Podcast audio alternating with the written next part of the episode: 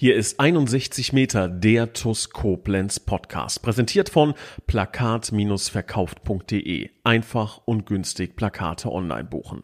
Und hier ist euer Moderator Raphael Beratz.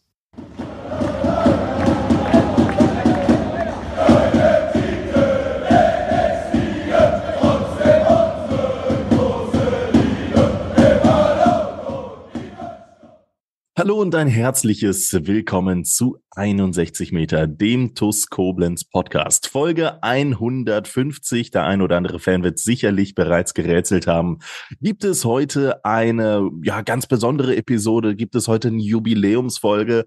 Und die Antwort ist ja und nein, weil das Thema, über das wir sprechen, das ist heute schon etwas ganz Besonderes mit, mit einer gewissen Vorlaufzeit, über das mein Gast und ich so ein bisschen, ähm, ja, schon im Vorfeld philosophiert haben. Wie können wir es aufziehen? Wie werden wir das Ganze machen?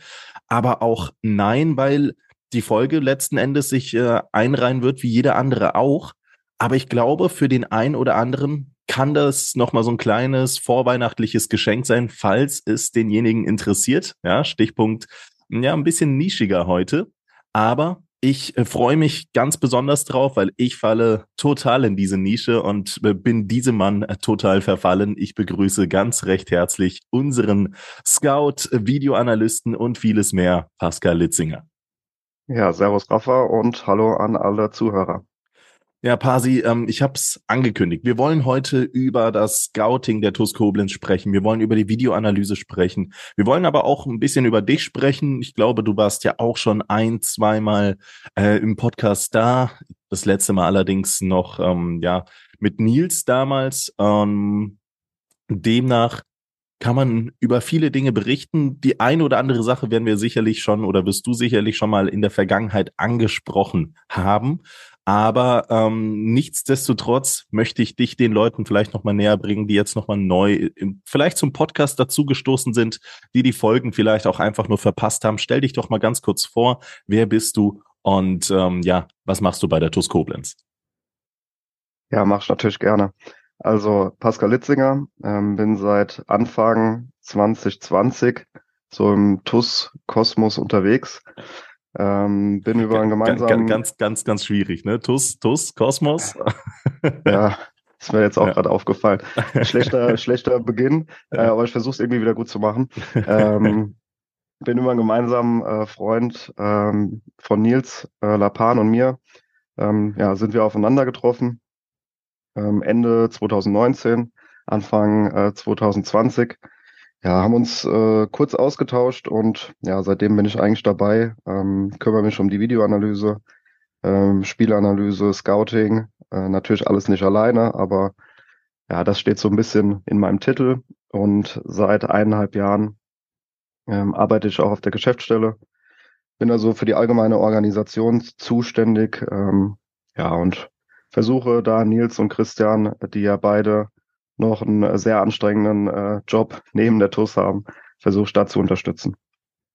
Und ich glaube, das funktioniert relativ gut, denn wenn man sich mit Leuten, die, ähm, ich sage jetzt mal, in diesem inneren Kreis sind, also wenn man sich mit dem Vorstand oder mit Leuten, die wirklich tagtäglich äh, mit der TUS zusammenarbeiten, äh, sprechen, dann, dann sagt jeder, du, was der Pascal leistet, das, das ist Wahnsinn. Und ähm, da reißt du dich ein in einen, ähm, in einen kleinen Kreis von Personen, die halt ja, sich äh, der TUS untergeordnet haben, die der, äh, für die TUS ganz, ganz, ganz viel leisten, auch mehr, als man tatsächlich in eine Podcast-Folge unterbringen kann. Deshalb hier schon vorab die Ankündigung, all das, was an der Geschäftsstelle anfallen kann, all das, was diesen kompletten Geschäftsstellenbereich ähm, ja, umfasst, das kann tatsächlich eine gesamte Podcast-Folge füllen und die werden wir in Zukunft, ja, schauen wir mal, wann wir das Ganze machen. Die werden wir auch mal ähm, ja, aufzeichnen, weil, und das kann ich euch jetzt schon mal ankündigen, Geschäftsstelle, vielleicht klingt das erst einmal trocken, aber das kann schon richtig, richtig ähm, groß, spannend sein und äh, vor allen Dingen auch, ähm, ja, äh, umfassender, als man vielleicht denkt, was so die Tätigkeiten einer Geschäftsstelle in, bei, bei einem Oberligisten sind. Aber wie gesagt, wollen wir später drüber sprechen. Folge 150 soll sich voll und ganz dem Scouting und der Videoanalyse melden, äh, wenden. Ähm, Nee, widmen, so ist es richtig. Und ähm, ja, du bist Scout, du bist Videoanalyst der TuS Koblenz, bist auch, glaube ich, ähm, mit, mit einer gewissen Vorerfahrung hingekommen. Du hast gesagt, bist jetzt durch einen gemeinsamen Freund zur TUS gestoßen, aber wie kam es überhaupt, dass du, dass du so in diesem Bereich Scouting, Videoanalyse, ähm, ja, äh, wie, wie, wie rutscht man da rein? Das ist dann doch ja eine gewisse, eine gewisse Nische im Sport. Ja, das stimmt tatsächlich. Vor allen Dingen äh, wird es noch nischiger, wenn man das Ganze dann halt im Amateurfußball macht, äh, ja. so wo wir uns halt gerade befinden. Aber vielleicht ganz kurz, ähm, ich habe in Frankfurt äh, Sportwissenschaften und BWL studiert und äh, zum Sportwissenschaften-Studium gehört dann so eine gewisse Anzahl an Sportarten, die man dann auch ähm, in der Theorie behandelt und da war auch Fußball dabei. Ja, über den Professor, der hat ähm, auch äh, da eine gewisse Vorliebe für Videoanalyse und zu dem Zeitpunkt habe ich hier ein Jugendteam im Heimatort äh, trainiert und hatte überlegt, äh, wie kann ich das da anwenden. Da kam ich irgendwie auf die Videoanalyse, habe dann meine Bachelorarbeit darüber geschrieben, über die Videoanalyse im äh, Amateurfußball, mir da so in Excel so ein eigenes Tool gebaut, wie man da Statistiken auswerten äh, kann. Und genau, das äh, war dann meine Bachelorarbeit und nach dem Studium äh, war natürlich der Traum, wie es bei jedem ist, der irgendwie dann im Sport arbeiten möchte. Ähm, erste, zweite oder dritte Liga. Ähm, ja, die haben natürlich alle da nicht äh, auf mich gewartet und äh, in Fußball oder in Sport allgemein kommst halt nur rein, wenn du gute Kontakte hast oder schon Vorerfahrung. Und das hatte ich jetzt beides nicht. Und um mir die Vorerfahrung zu sammeln, habe ich mich dann selbstständig gemacht in dem Bereich und habe so ein paar äh, Oberliga-Vereine oder noch äh, tiefer klassiger Vereine abgeklappert, habe für die teilweise gearbeitet. Ähm, und ja, dann kam schlussendlich der Kontakt auch zu Nils zustande. Und seitdem bin ich bei der TUS dabei und mache genau diesen Bereich mache aber ehrlich, ehrlicherweise auch das teilweise noch für andere Vereine über die Selbstständigkeit, aber ja, das ist in letzter Zeit und über Corona natürlich auch weniger geworden. Ja, der ein oder andere wird sich vielleicht jetzt, während du das Ganze so ein bisschen näher gebracht hast, auch direkt erinnern. Du hattest ja mal ein ganz eigenes System der, der Analyse, glaube ich, entwickelt, ähm, über das du bereits in der vergangenen Folge gesprochen hast. Werden wir auch heute nochmal zu sprechen kommen.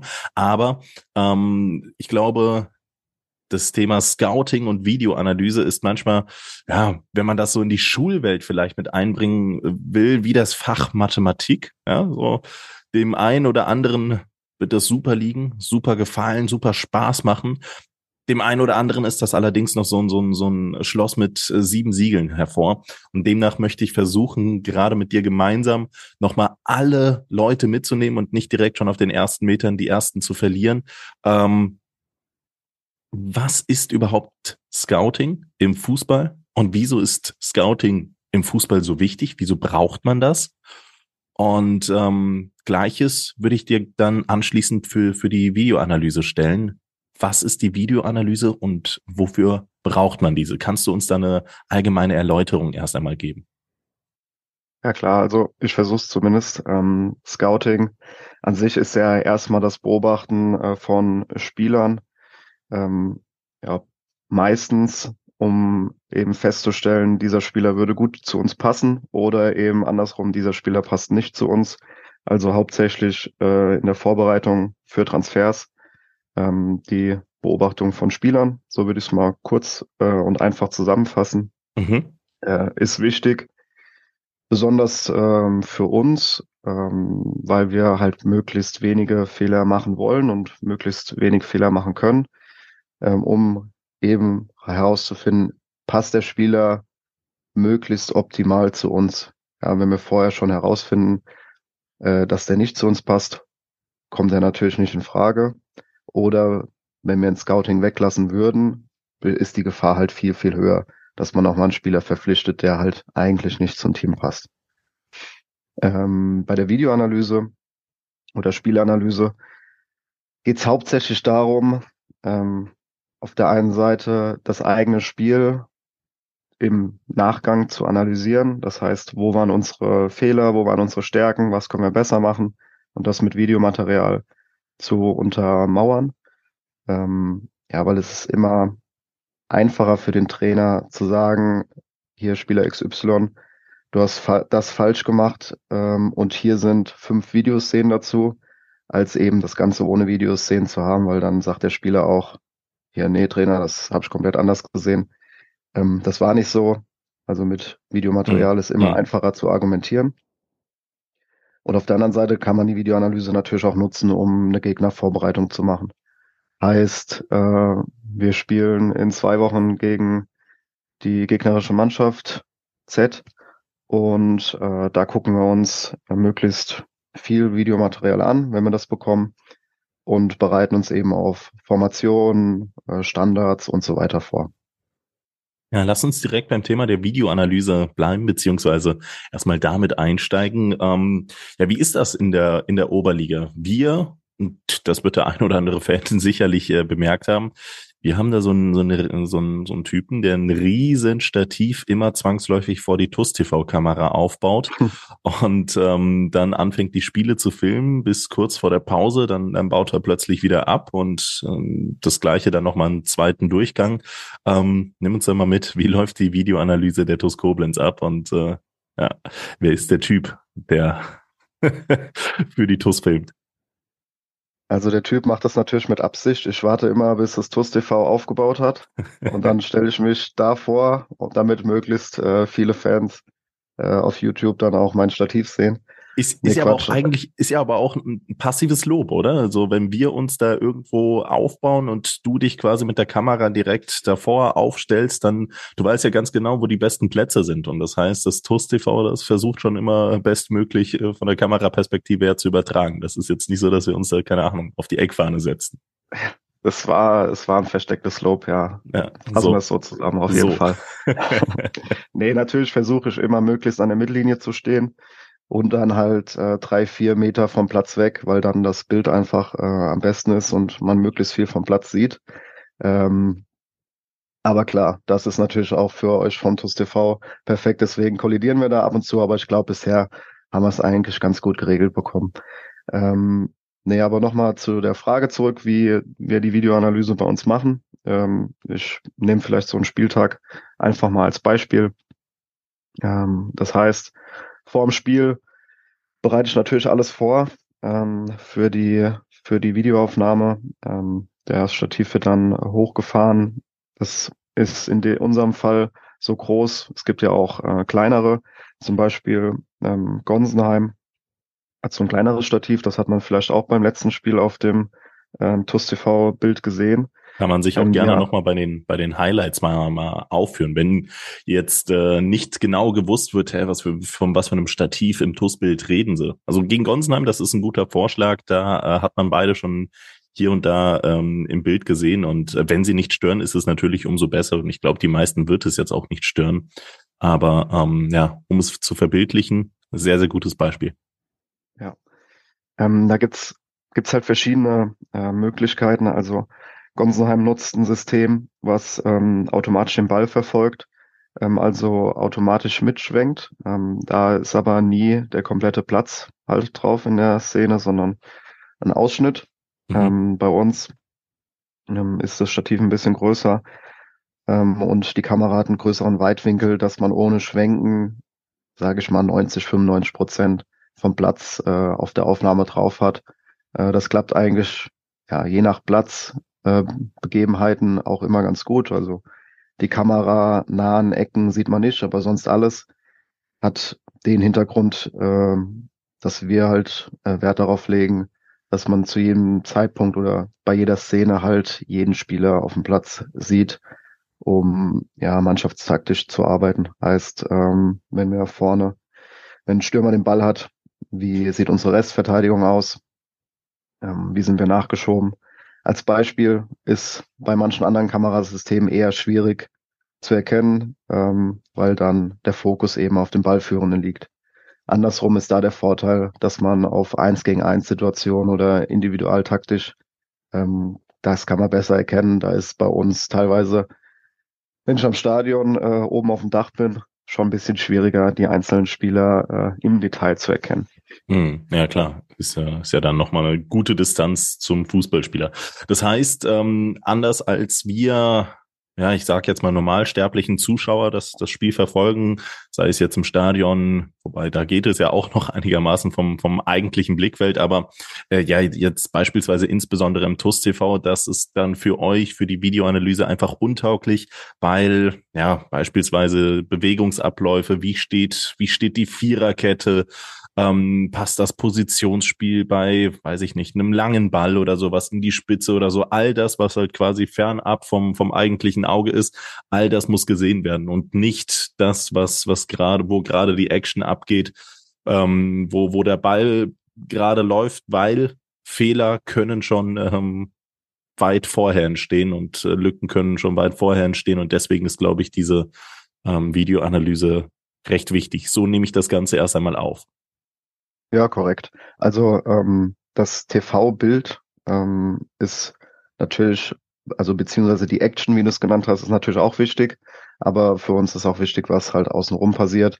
Und wie du auch gesagt hast, meistens kann man dann Fehler äh, vorher schon äh, verhindern oder besser erkennen, wenn man einfach äh, einen größeren Überblick hat über das Spielfeld. Ähm, bleiben wir erstmal beim Spieltag.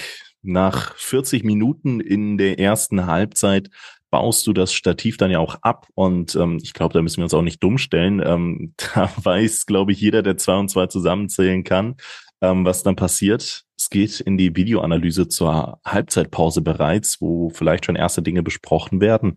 Ähm, kannst du uns da mal mitnehmen? Wie läuft das überhaupt ab? Wie, ähm, ähm, ja, wie wird da gearbeitet? Was geht da so in der Kabine der TuS Koblenz ab und was, was äh, bereitest du da vor? Was machst du da? Ja, so ab der 38. Minute wird's dann immer ein bisschen stressiger äh, für mich. Je nachdem auch, auf welchem Platz äh, wir spielen, wie weit die Kabine weg ist, wie weit das Stativ weg ist, mhm. äh, muss ich dann auch mal ein, zwei Sprints anziehen. Aber Ziel ist es, dass ähm, zur, zum Halbzeitpfiff Ilias auch äh, relativ zügig in die Kabine kommt und ich dann äh, schon alles vorbereitet habe. Heißt, ähm, wir haben dann das Videomaterial aus den ersten 40 Minuten äh, schon auf dem, auf dem Laptop. Im, in manchen Fällen ähm, schon mal bestimmte Szenen rausgesucht. Also mhm. heißt vielleicht Spielaufbauszenen ähm, rausgesucht und äh, dann schauen wir zusammen, äh, Ilias und ich, uns äh, einige Szenen an und es muss nicht immer was dabei sein, äh, aber in manchen Fällen ist dann einfach eine Szene vielleicht dabei, die einem Spieler weiterhilft, die kriegt er dann auch gezeigt oder der gesamten Mannschaft und dann kriegt die Mannschaft das äh, dann auch schon gezeigt. Oder aber auch äh, nur Stali und Ilias äh, ziehen daraus Rückschlüsse und ähm, machen irgendwelche taktischen Anpassungen dann aus dem aus den Erkenntnissen der ersten Halbzeit. Hast du da eine Anekdote? Kannst du da von, ich sag mal, von, von gewissen Mehrwerten jetzt, gibt es irgendwas, wo du jetzt in die, in die Vergangenheit denkst, wo du sagst, okay, aufgrund der Videoanalyse hat sich etwas ähm, so geändert, dass wie wenn du das jetzt hier im Podcast erwähnst, jeder einfach äh, zustimmend äh, zunicken wird? Oder sind das dann tatsächlich äh, Makulaturen, kleinste Details, die dem äh, ja, normalsterblichen Fußballzuschauer so erst einmal nicht auffallen, die allerdings dann vielleicht so die Details ausmachen. Stichwort, man kommt besser in die Zweikämpfe oder man äh, ja, unterbindet besser lange Bälle und macht es dem Gegner so schw schwerer und frustriert diesen dann oder wie auch immer. Also gibt es da ein Beispiel so aus der Halbzeitpause in der Vergangenheit, wo du sagst, ja, die Videoanalyse hat dann schon mal irgendwie nochmal einen, einen klaren Umschwung mit sich gezogen? Ja, auf jeden Fall. Ich würde sagen, auch nicht nur einmal, aber ich würde auch nicht zu sehr ins Detail gehen. Ja, ähm, klar, weil, klar, das ist immer ein schwieriges Thema, aber ja. äh, gibt, gibt es vielleicht ein Beispiel, wo du es wo du es vielleicht doch mit uns teilen könntest? So kleine Weihnachtsanekdote. Lass mich, lass mich mal überlegen. Das ist jetzt wirklich eine gute Frage. Ähm, aber während ich überlege, kann ich auch schon mal darauf eingehen, was du eben gesagt hast. Also es ist oftmals dann ähm, eine Umstellung im Spielaufbau. Mhm. Also heißt, wir haben vielleicht gesehen, ähm, wo der, wo der Gegner anläuft, wie er mit wie vielen Spielern er anläuft, dass wir da was umstellen.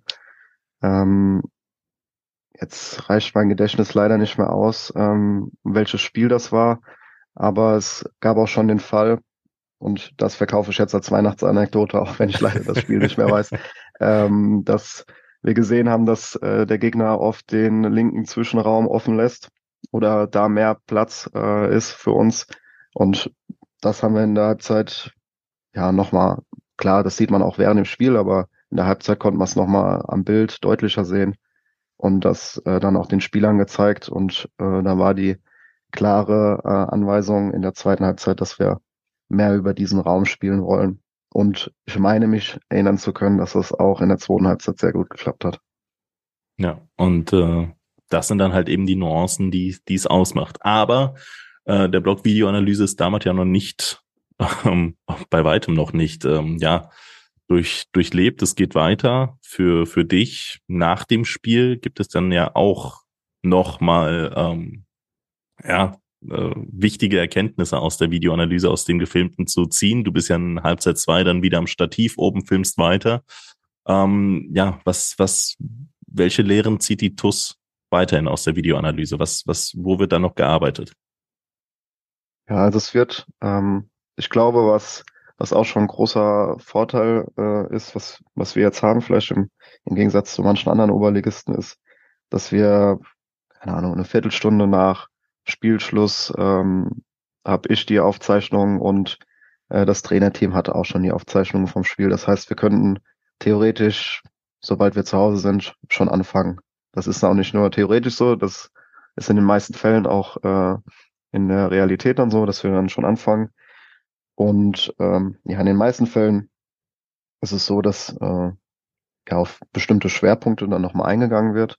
Ähm, die Szenen werden dann rausgeschnitten ich sag mal, pro Spiel sind es vielleicht zwischen 10 und 20 Szenen ähm, für das ganze Team oder manchmal auch eine, für die Einzelanalyse mit, mit äh, einzelnen Spielern. Ähm, die werden dann nochmal vorbereitet. Mhm. Und äh, ja, also ich glaube, bisher hat nach jedem Spiel, das gehört einfach zum, zum fixen äh, Ablauf der Trainingswoche, eine, eine Videoanalyse stattgefunden vom zurückliegenden Spiel, meistens montags oder dienstags ähm, ja, wird das Spiel nochmal aufgearbeitet und da werden dann Szenen gezeigt und nochmal drüber gesprochen, was ist gut gelaufen, was schlecht gelaufen, was können wir besser machen. Ähm, genau, dafür, dafür werden die Szenen dann verwendet und die Spielaufnahmen. Wie, wie läuft es innerhalb des äh, Teams ab? Ähm, zwischen dir, Stali und, und Ilias? Wie, wie sieht das da mit der Aufgabenverteilung aus? Lieferst du das Videomaterial an? Verweist du erstmal drauf? Wie, wie ist da die interne Kommunikation? Weil ähm, so ein bisschen geht ja Videoanalyse, wenn du schon die Szenen rauspicken musst und ähm, ja, einem Ilias, einem Stali dann, dann hinlegst in der Halbzeit, dann geht das ja auch schon beinahe in Richtung Assistenztrainer, der direkt dann äh, Impulse halt eben in der Halbzeitpause nochmal an das Trainerteam liefert. Ja, also es ist im Profibereich ist es ja teilweise so, dass dass äh, die Videoanalysten dann bei manchen einfach Co-Trainer-Analyse heißen. Äh, hm. Ja, aber ich glaube, vom Aufgabenfeld her ist da kein großer Unterschied, äh, wie die Titel dann sich unterscheiden. Ich würde einfach sagen, dass ich äh, die beiden versuche auf technische Art und Weise möglichst gut zu unterstützen, dass die beiden sich nicht darum auch noch kümmern müssen. Und ich glaube, da kommt es ganz gelegen, dass ich äh, mich technisch ganz gut auskenne und auch so ein bisschen einen Plan von Fußball habe. So würde ich meine Rolle da beschreiben. Ähm, in der Kommunikation geben die beiden klar vor, ähm, was unsere, ja, was die Ausrichtung ist, ähm, geben auch klar eigentlich vor, was jetzt die Schwerpunkte sein sollten von der Videoanalyse. Hm. Und dann ist der Ablauf so, dass wir eine gemeinsame Cloud haben, wo die, ähm, wo das Videomaterial hochgeladen wird.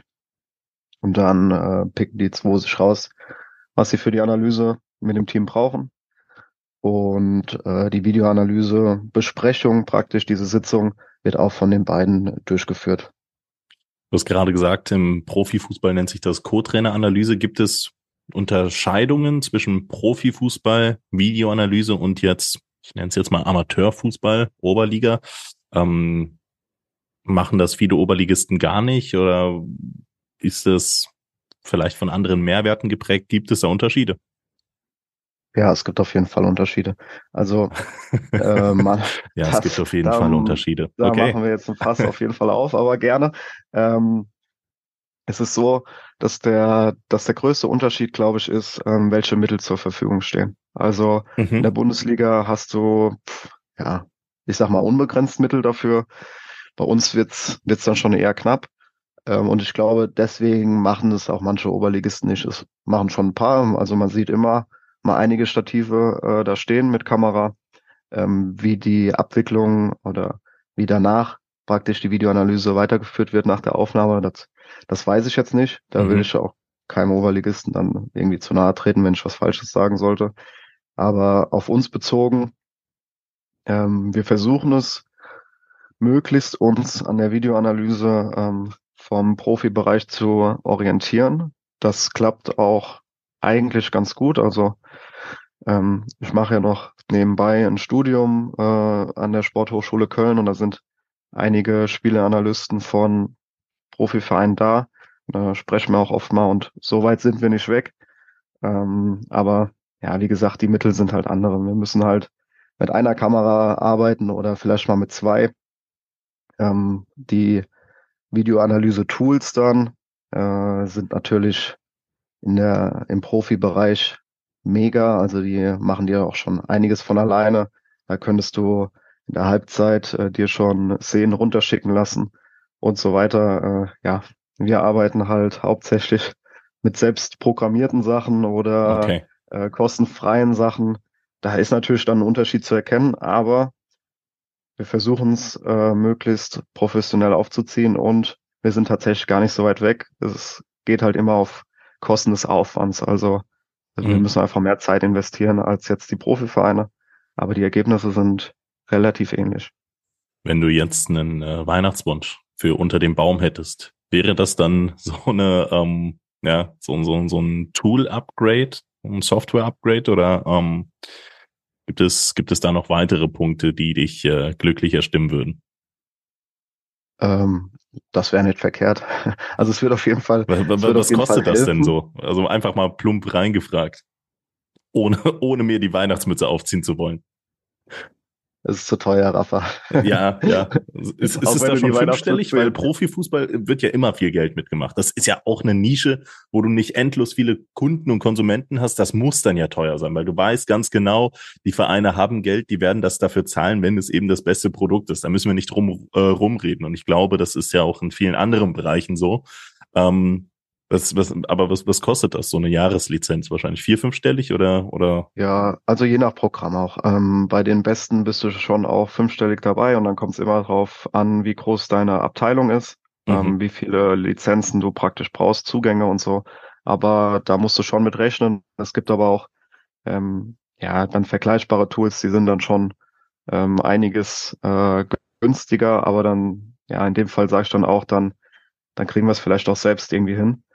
Ähm, und ich habe da eigentlich auch Spaß dran, äh, irgendwie selbst äh, das so hinzubekommen, vielleicht was zu entwickeln oder programmieren. Das klingt immer so spektakulär. Aber irgendwie auf eigene Art und Weise ähm, da die Ergebnisse ähm, vielleicht nachzuahmen, die im Profifußball sind. Aber wenn ich dann doch einen Wunsch äußern dürfte, ist es tatsächlich, dass ähm, wir WLAN haben auf dem Stadiondach und uh, unten auf der Trainerbank. Das wäre schon mal mega, weil dann wäre die Übertragung besser. Da könnten wir vielleicht unten auf der Trainerbank auch schon das Live-Bild gucken. Das wäre das, das wär super. Das sollte ja eigentlich im Bereich des Machbaren sein, aber ähm, ich glaube, so, so ein WLAN-Router, den zu organisieren, oh, das, das ist im Bereich des Bezahlbaren, spreche ich aus eigener Erfahrung. Ähm, ja. Ich bin ja bescheiden, deswegen erstmal mit kleinen Wünschen anfangen. mit kleinen Wünschen anfangen. Ähm, was neben der Videoanalyse auch noch ein äh, ja, großer, großer Aspekt im Bereich der Fußballanalyse ist, ist ja auch nochmal die Gegneranalyse. Ähm, wie geht ihr da vor? Ich äh, würde jetzt mal spontan auf ja, so Videomaterial wie von Sport Total tippen, aber ja, kannst es uns ja mal kurz erläutern. Ja, also auch richtig äh, vermutet. Viele Mannschaften haben diese automatische Kamera von äh, Sport Total. Ja, wo ich absolut kein Fan von bin, von diesen, von diesen Aufnahmen, von den automatischen, ja. weil ich glaube, das System ist noch nicht ausgereift. Mhm. Ähm, da wirst du manchmal wirklich verrückt, wie diese Kamera da hin und her schwenkt. Ja, ähm, ja. Also für eine Eigenanalyse würde ich sagen, kannst du vergessen, aber für eine Gegnervorbereitung ist schon ganz okay. Also man kann, kann dann aber schon sehen, ähm, welche Formation spielt der Gegner, was sind be besonders auffällige Spieler, was sind vielleicht Muster. Die Standards kannst du dir ähm, reinziehen. Und ja, um nicht auch wieder nicht zu sehr ins Detail zu gehen, aber so ungefähr ist es. Wir versuchen vor dem Spiel äh, möglichst viele äh, Spiele uns vom Gegner anzuschauen, möglichst mhm. viel Videomaterial zu sammeln. Das läuft dann hauptsächlich, wie gesagt, über Sport Total, aber ähm, ja, wir haben ja auch ein paar Kontakte, wo man sich dann auch mal mit Videomaterial ähm, aushilft oder austauscht. Ähm, das klappt auch mal ganz gut. Und ja, wie gesagt, dann bereiten wir bestimmte Punkte vor, ähm, die dann die Mannschaft auch gesagt bekommt, wo vielleicht an der Formation ein bisschen gefeilt wird, dass es äh, gut auf Gegner passt. Mhm. Keine Gegner diese Saison gespielt, wo wir vorher kein Spiel geguckt haben, auch nicht im Pokal, wenn wir gegen einen Bezirksligisten oder so gespielt haben. Also wir haben eigentlich jeden, Spiel, äh, jeden Gegner vorher gesehen. Was ja dann letzten Endes auch wichtig ist, um nicht am Ende des Tages auf böse Überraschungen zu treffen. Äh, eine Frage habe ich jetzt allerdings noch. Ähm, bieten wir mehr Angriffsfläche wegen des TUS-TVs? Also, ähm, ich meine, das ist ja nochmal eine andere Welt als Sport Total TV. Ähm, ist das so, dass, dass dann die, die gegnerischen Vereine nochmal einschalten und sich die Hände reiben und vielleicht sogar besser auf uns einstellen? Gibt es da, ja, wahrscheinlich eine Statistik wird es keine geben, aber ähm, ja, gibt es da diese Gedankenspiele, vielleicht sogar das TUS TV abzuschalten, weil die äh, sportliche Leistung, sportliche Punktausbeute vielleicht sogar am Ende des Tages drunter leiden kann, weil die Vereine uns besser analysieren können oder ist das Quatsch? Also ja, wir bieten eine größere Angriffsfläche, auf jeden Fall. Aber ähm, ja, das ist auch der Grund, warum die kompletten Spiele ja nicht mehr im Nachgang ähm, auf YouTube verfügbar sind. Mhm. Aber wie gesagt, wir arbeiten ja, oder ihr arbeitet ja hauptsächlich mit einem TV-Bild, jetzt keine totale. Ähm, klar, können die gegnerischen Vereine sich das angucken, äh, können das auch analysieren, werden das sicherlich auch machen. Aber ich glaube, ähm, ja, ob es da jetzt, ob wir jetzt mehr Punkte hätten ohne TUS TV, also das, das glaube ich irgendwie nicht. Das, also uns gibt auch von mir auf jeden Fall keine Überlegung, das abzuschaffen. Also keine Sorge. ähm, aber ja, ich glaube, bisher kann man, glaube ich, sagen, läuft die Saison ja ganz gut und mhm. jedes Spiel war TUS TV dabei. Also wenn man das vielleicht als Statistik hinzuziehen will, ja, können die gegnerischen Vereine sich das angucken, aber ja, wir sind trotzdem recht erfolgreich unterwegs.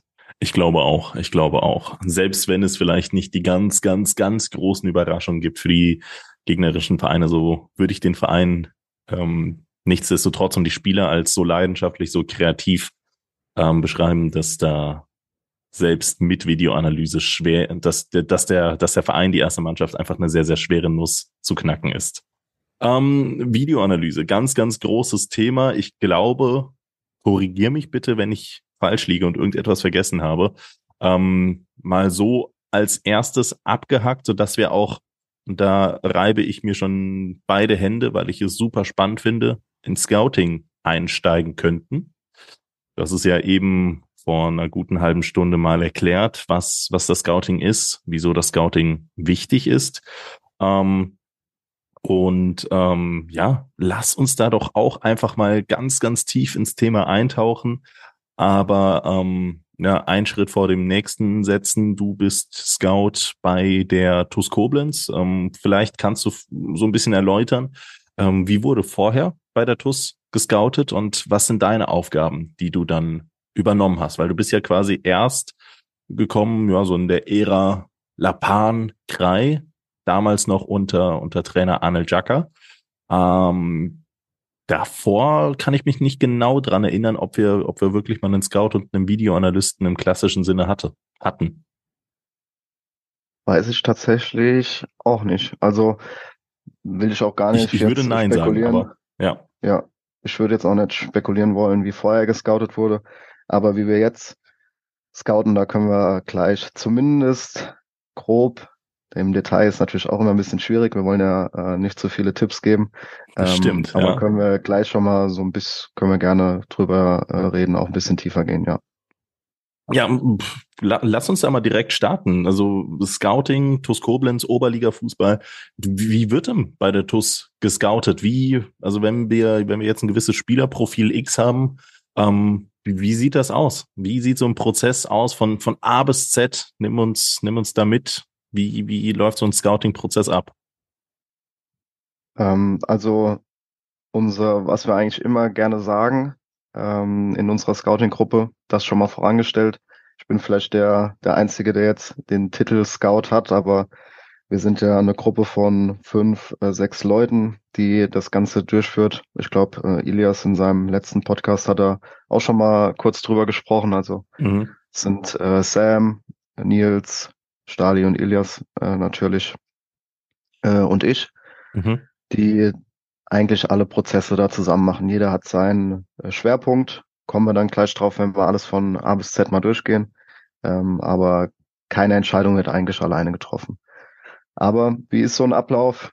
Ähm, erstmal auf jeden Fall ähm, ja erstmal eine Lücke oder einen Nachholbedarf im Kader ausmachen. Also vielleicht verlängerten Spieler nicht.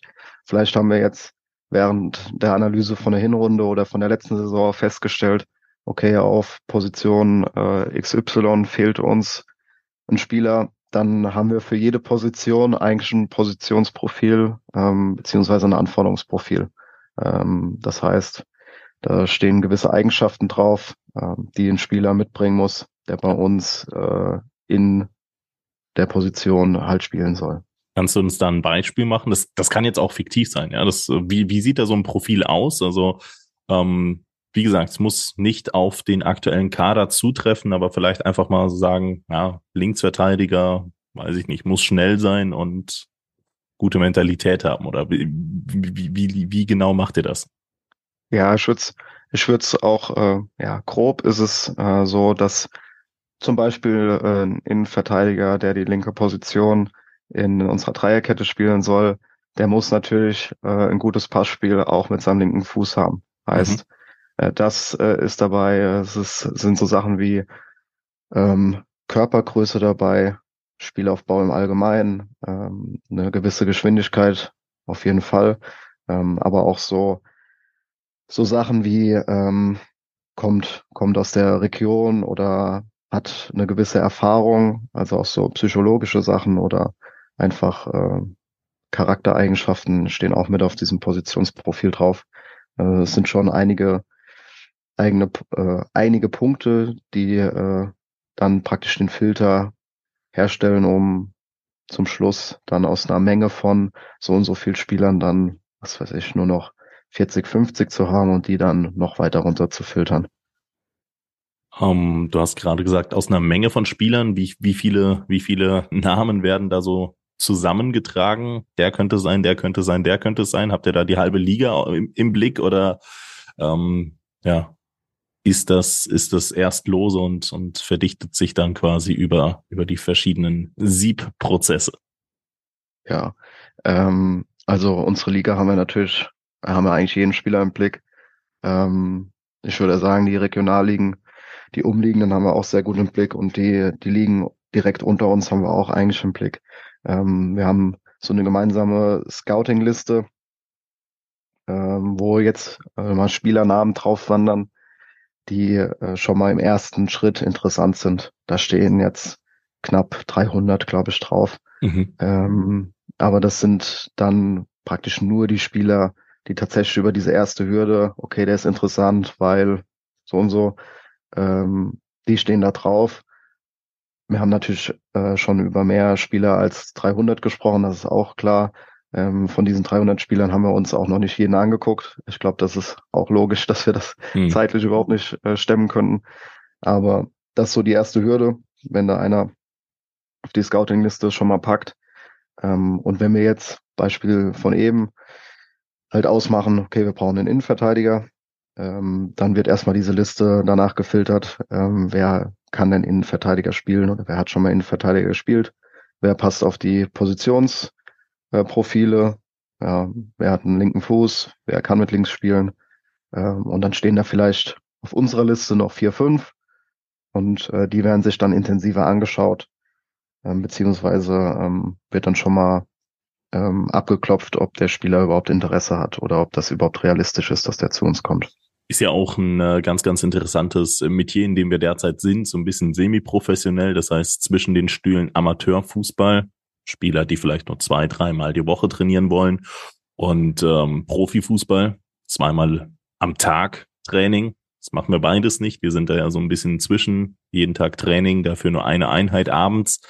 Feierabend-Fußballer, wenn man so will. Und das, das klingt aber wieder zu sehr nach Amateurfußball. Ähm, also semi-professionell it is. Ähm, wie schaut man sich dann Spieler an? Fährt man im klassischen Sinne vorbei und äh, guckt sich dann ein Spiel vom Spieler an oder ja, sind es wieder so Tools wie Sport Total oder gibt es sogar vielleicht ganz andere Möglichkeiten, ähm, einen Spieler zu scouten? Ähm, wie läuft das ab, wenn ihr da nur noch so vier, fünf, sechs Namen auf der Liste habt? Tatsächlich äh, machen wir hauptsächlich ähm, Videoanalyse von den Spielern. Ähm, kommt natürlich auch ganz drauf an, wo der Spieler jetzt spielt. Mhm. Äh, kommt auf jeden Fall auch vor, wenn das ein Spieler ist, der in der Nähe spielt, dass wir uns den auch schon mal so live angucken. Aber meistens bekommt man über ähm, ja, Videomaterial von drei, vier Spielen, müssen es dann schon sein, auch einen guten Eindruck von dem, von dem Spieler.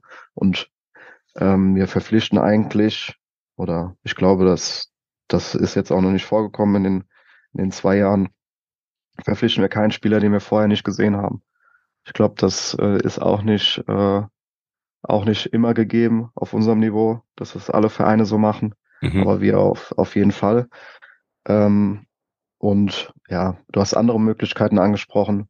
Wir versuchen auch äh, mit Daten zu scouten.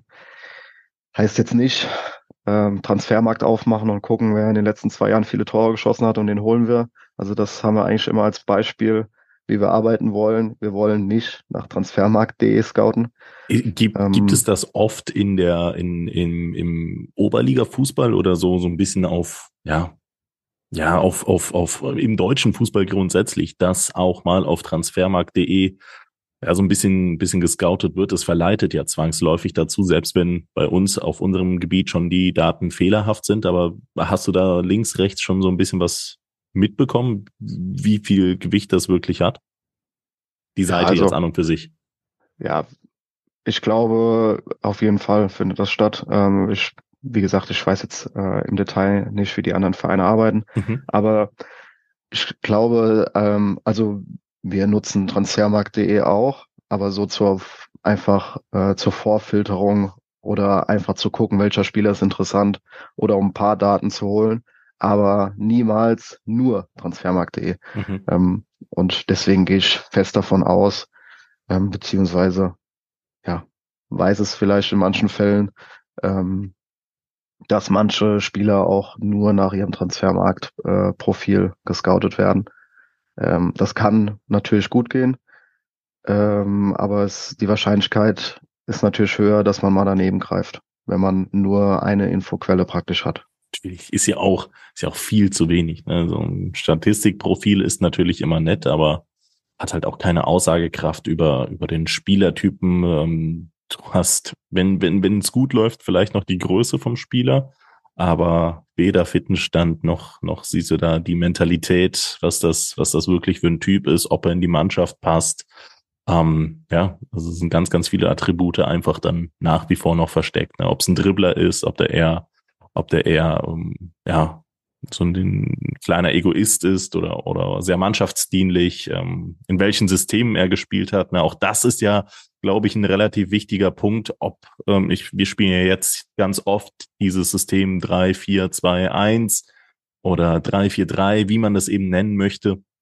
Ähm, das ist dann wiederum sehr, sehr äh, spezifisch. Ne? Also das heißt, nicht jeder Linksverteidiger, nicht jeder linker Mittelfeldspieler oder nicht jeder Linksaußen kann bei uns die linke Bahn spielen, sondern es braucht da halt eben ein gewisses Spielerprofil. Und äh, ich glaube, das, um es einfach nochmal so ein bisschen zu verdeutlichen, ist dann ähm, ja einfach wichtig, dass man, dass man da die, die genauen ähm, ja, Eigenschaften eines Spielers kennt und sich eben nicht nur auf transfermarkt.de äh, fokussiert. Ähm, wir sind aber so ein bisschen abgedriftet. Wir wollten eigentlich über, über die TUS nochmal sprechen, wie wie es bei der TUS gemacht wird.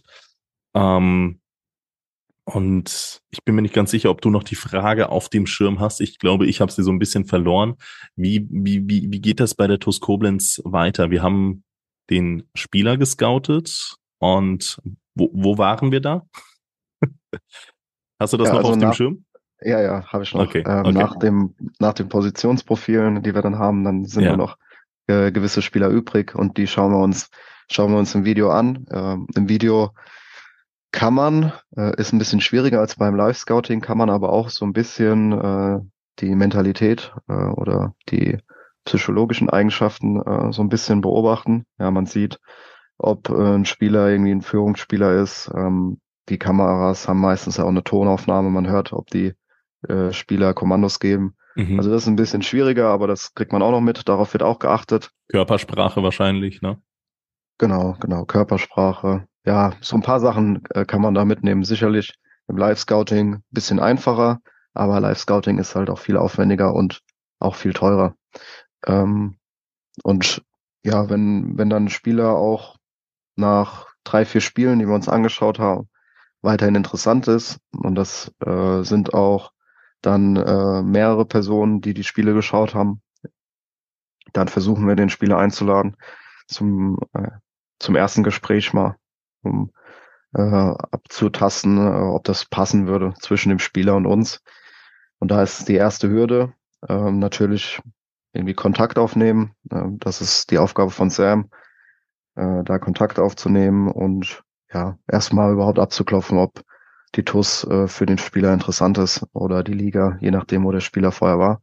Mhm. Ähm, und wenn der Spieler dann Interesse hat, dann kommt es meistens zu einem Gespräch ähm, am Stadion oder irgendwo in der Nähe oder in der Mitte. Ähm, und dann wird sich äh, ausgetauscht, dem Spieler nochmal ähm, aufgezeigt, warum wir ihn interessant finden, wie wir auf ihn gekommen sind. Hm, wir zeigen eigentlich auch ganz gerne mal, wie wir halt arbeiten. So, das, was ich jetzt gerade erkläre, versuchen wir dem Spieler auch zu zeigen. Und äh, ja, dann wird der Spieler auch gefragt, was er erwartet, ähm, ob's, ob das Interesse da ist, auch von seiner Seite. Und ja, dann nach diesem ersten Gespräch ähm, geht man meistens auseinander und vereinbart, dass man ein, zwei Tage, drei Tage das mal verdaut und dann nochmal Kontakt aufnimmt und spricht, ob es noch interessant ist. Und dann geht's halt in die näheren Verhandlungen, aber da bin ich dann raus, ähm, Stali und Elias sind auch raus und das machen dann Sam und, und Nils. Ja, und dann im Optimalfall, wenn wir den Spieler interessant finden und er uns äh, interessant findet, dann kommt man auch zusammen und äh, dann kommt es zu einer Verpflichtung ähm, in dieser Saison tatsächlich mit einer, ja, man möchte schon fast sagen, fast gruseligen Erfolgsquote. Also wenn man sich da die Neuzugänge, wenn man sich die Namen ähm, so nochmal anschaut, dann gibt es ja keinen Flop. Und das ist schon, schon beeindruckend. Jetzt in diesem Jahr Mohamed Rejeb, absolute Kante in der Innenverteidigung, Justin Klein, rechtes Mittelfeld, Dulon Esmel, wurde Topscorer, Damir Grigic, eine wichtige Säule als äh, ballerobernder Sechser. Ähm, selbst ein Jan Mahler, der aus der Jugend hochgezogen hat, hat eine wichtige Aufgabe eingenommen. Dem würde ich aber weniger zu den Neuzugängen externerseits zählen, aber nochmal ein Erion Chachiri, der spät, sehr, sehr spät dazu gekommen ist, aber ähm, mittlerweile auch ein unfassbar wichtiger Spieler ist. Ähm, jetzt ist es aber auch so, dass, dass es, ja, trotz all dem zu Top oder Flop-Transfers kommen kann. Wie, wieso ist es jetzt bei der TUS zum Beispiel so, dass diese Spieler, die verpflichtet wurden, so gesessen haben? Ist das auch so ein bisschen Glück oder ähm, gibt es da eine Formel für den Erfolg? Ja, logisch ist auch ein bisschen Glück dabei. Also ich würde sagen, dass, dass es äh, überdurchschnittlich ist von der Erfolgschance, was wir jetzt dieses, äh, diese Saison abgeliefert haben. Das würde ich schon so realistisch sagen. Aber wir versuchen natürlich, ja, diesen Glücksfaktor möglichst groß oder möglichst äh, maximal ähm, gering zu halten. Ähm, Heißt, den Prozess, den ich eben durchgespielt habe, äh, der ist ja dafür da, dass wir halt möglichst keinen Fehler machen mhm. oder die Fehler minimieren. Ähm, vorher schauen, ob der Spieler in unser System passt, ob der menschlich passt, ob der von der Spielweise zu uns passt. Ähm, ja, all diese Faktoren, ob der die Eigenschaften mitbringt, die wir haben wollen, die das Trainerteam haben will, ob der vielleicht in die Mannschaftsstruktur reinpasst. Das gehen wir alles durch und sind da, glaube ich, schon gut. Mhm. Aber trotzdem würde ich sagen, dass äh, wir natürlich auch ein bisschen Glück hatten und dass das überdurchschnittlich äh, war ähm, oder ist die Saison und dass es durchaus auch passieren kann mit derselben Arbeitsweise, mit demselben Team, dass wir nächste Saison vielleicht zwei holen, die gar nicht einschlagen. Also da gehört immer noch mal so ein bisschen Glück dazu und es sind ja auch immer noch die psychologischen Faktoren dabei. Auf einmal fühlt der Spieler sich halt überhaupt nicht wohl bei uns oder hat Stress mit ein, zwei Spielern, warum auch immer, oder was auch immer, irgendwas passt mhm. nicht, mhm. oder er hat im Privaten irgendwelche Probleme auf einmal. Und äh, das kannst du ja vorher nicht wissen. Natürlich, ja. Gehört immer ein glückliches Händchen so dazu. Das hatten wir diese Saison, aber ja, ich glaube, es könnte auch durchaus sein, dass man trotz all den Bemühungen, die wir uns machen, trotzdem mal was schiefgehen kann. Du ähm, ja, hast ja davon gesprochen, dass der Profifußball jetzt wir haben über die Videoanalyse gesprochen, aber im Scouting ist es ja ganz genauso. Da verfügt der Profifußball noch über ganz andere Möglichkeiten. Ne? Also sowohl personell als auch wahrscheinlich technisch, was das Bildmaterial angeht. Das heißt, im Profifußball, das ist ja schon fast wie, wie, wie, wie eine eigene, wie eine eigene Kripo. Also da kannst du ja eigentlich alles vom Spieler analysieren, auch weil sie deutlich mediennäher sind ähm, das ist alles greifbarer und trotzdem gibt es auch im Profifußball Top- und Flop-Transfers. Das im Millionenbereich. Ne? Das kann man natürlich runterbrechen, ja. Auch in den äh, im Amateurfußball gibt es diese Tops und Flops und ja, ich sag mal, wenn man wenn man jetzt so auf auf von den absoluten Zahlen wegkommt und das Ganze auf Prozente rechnet, der und der Spieler frisst die und die Prozent vom Etat, ist das vielleicht sogar äh, mit, mit einem ähnlichen Schmerz zu verkraften. Aber wieso kommt es auch im Profifußball so oft dazu, dass hier der und der Spieler vielleicht gar nicht so einschlagen. Das ist ja, das ist ja auch kein Einzelfall. Ne? Aber ähm, ja, wollen wir ein ganz, ganz bekanntes Beispiel jetzt aus, aus der jüngeren Vergangenheit nennen. Ähm, ja, bekanntes Beispiel sind dann immer so Spieler wie Gareth Bale und Co., aber ähm, auch sowas wie ein, wie ein Bunazar, beim FC Bayern. Der wurde ja für Millionen von, ich glaube, Marseille als, als Rechtsverteidiger nach, nach München geholt, sollte Backup-Spieler sein und hat sich dann am Ende überhaupt nicht eingefunden. Eigentlich musst du doch wissen, also die, die, die Scouts, sie müssen doch eigentlich jeden Fußballspieler auf diesem Planeten kennen und ganz genau wissen, wer da am besten, am besten äh, zutrifft. Wieso ist das immer noch so eine, ja, so ein, so ein, so ein großes Glücksspiel, dass äh, der Fußball immer noch so schwer auszurechnen ist und dass auch Transfers oftmals so schwer auszurechnen sind. Ich glaube ja, tatsächlich ähm, auch im Profibereich, das stellt man sich ähm, immer oder in manchen, bei manchen Vereinen auch professioneller vor, als es dann abläuft. Also mhm. die Möglichkeiten gibt's zwar, aber ähm, viele nutzen auch nicht alle Möglichkeiten. Also das ähm, heißt, viele ja, also Datenscouting zum Beispiel ist jetzt so die letzten Jahre im Vormarsch, aber das nutzen auch nicht alle Vereine. Also mhm. viele Vereine verlassen sich auch noch äh, darauf, was ihr, ihr Chef-Scout sagt, die natürlich auch eine Menge Erfahrung haben.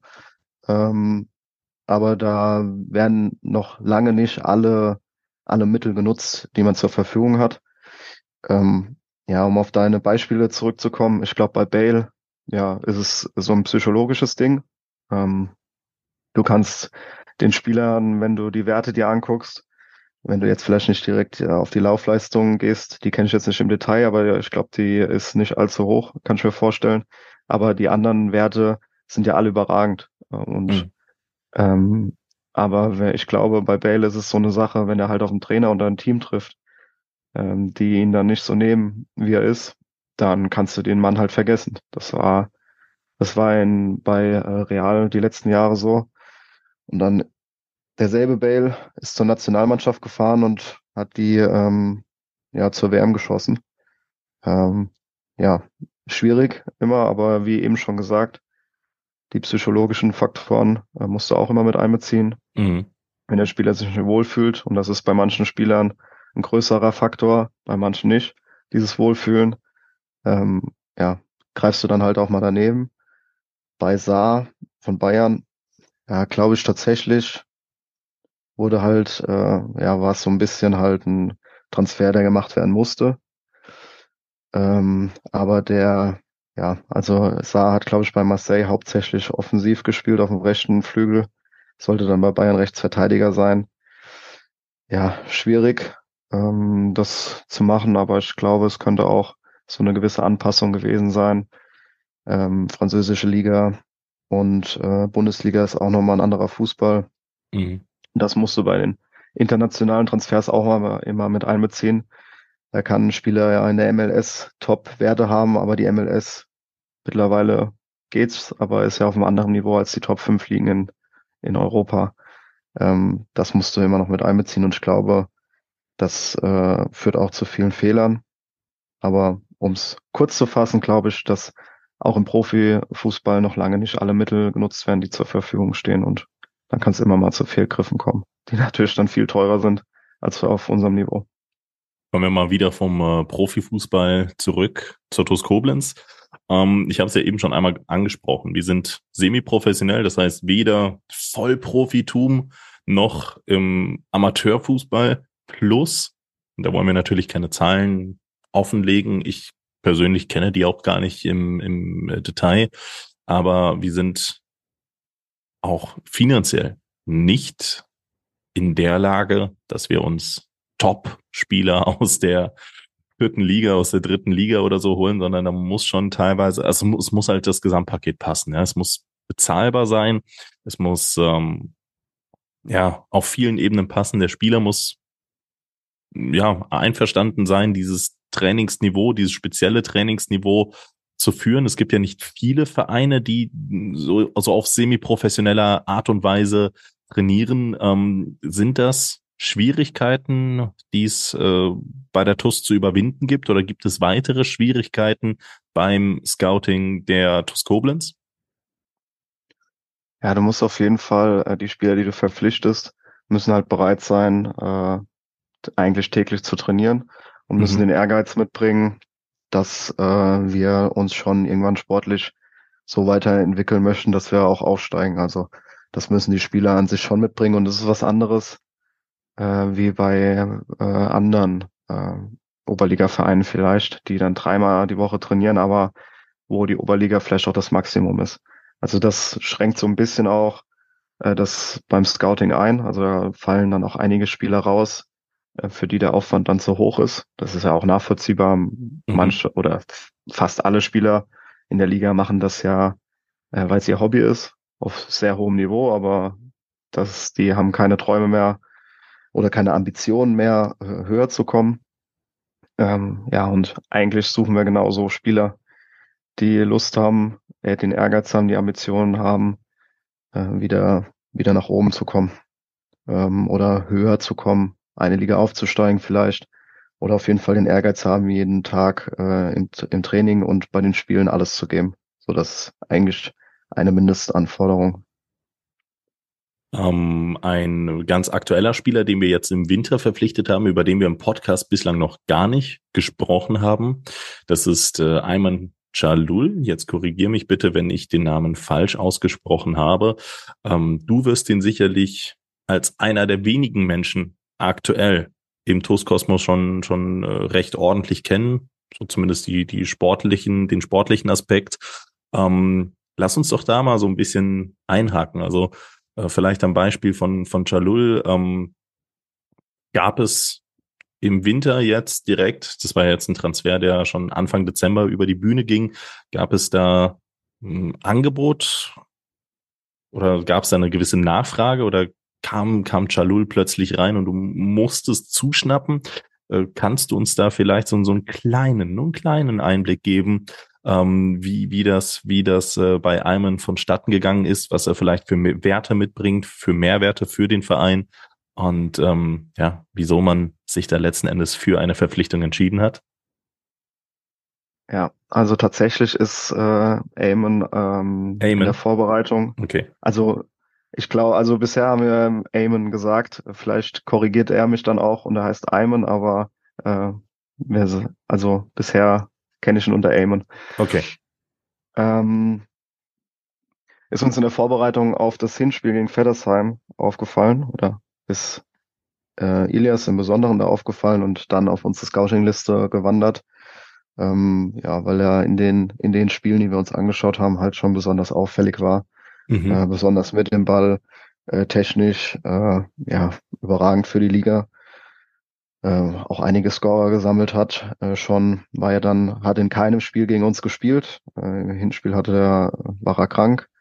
Ähm, Im Rückspiel war er dann verletzt. War vielleicht auch gut für uns, dass er nicht gespielt hat. ähm, ja, aber so ist er auf unsere äh, Scouting-Liste gewandert. Und dann hat man irgendwann mal Kontakt aufgenommen. Ähm, ja, einfach um abzuklopfen, ob das für, für die nächste Saison ähm, was werden könnte, weil er ja einen laufenden Vertrag bei Vettersheim hatte. Ja, und dann die Gespräche waren eigentlich ganz gut. Das lief ab, wie ich eben gesagt habe. Wir haben uns Spiele angeschaut. Ähm, wir haben ihn eingeladen und ähm, das Gespräch war auch äh, ganz gut. Mhm. Und ähm, dann haben wir uns auf jeden Fall schon geeinigt, dass er im Sommer wechselt.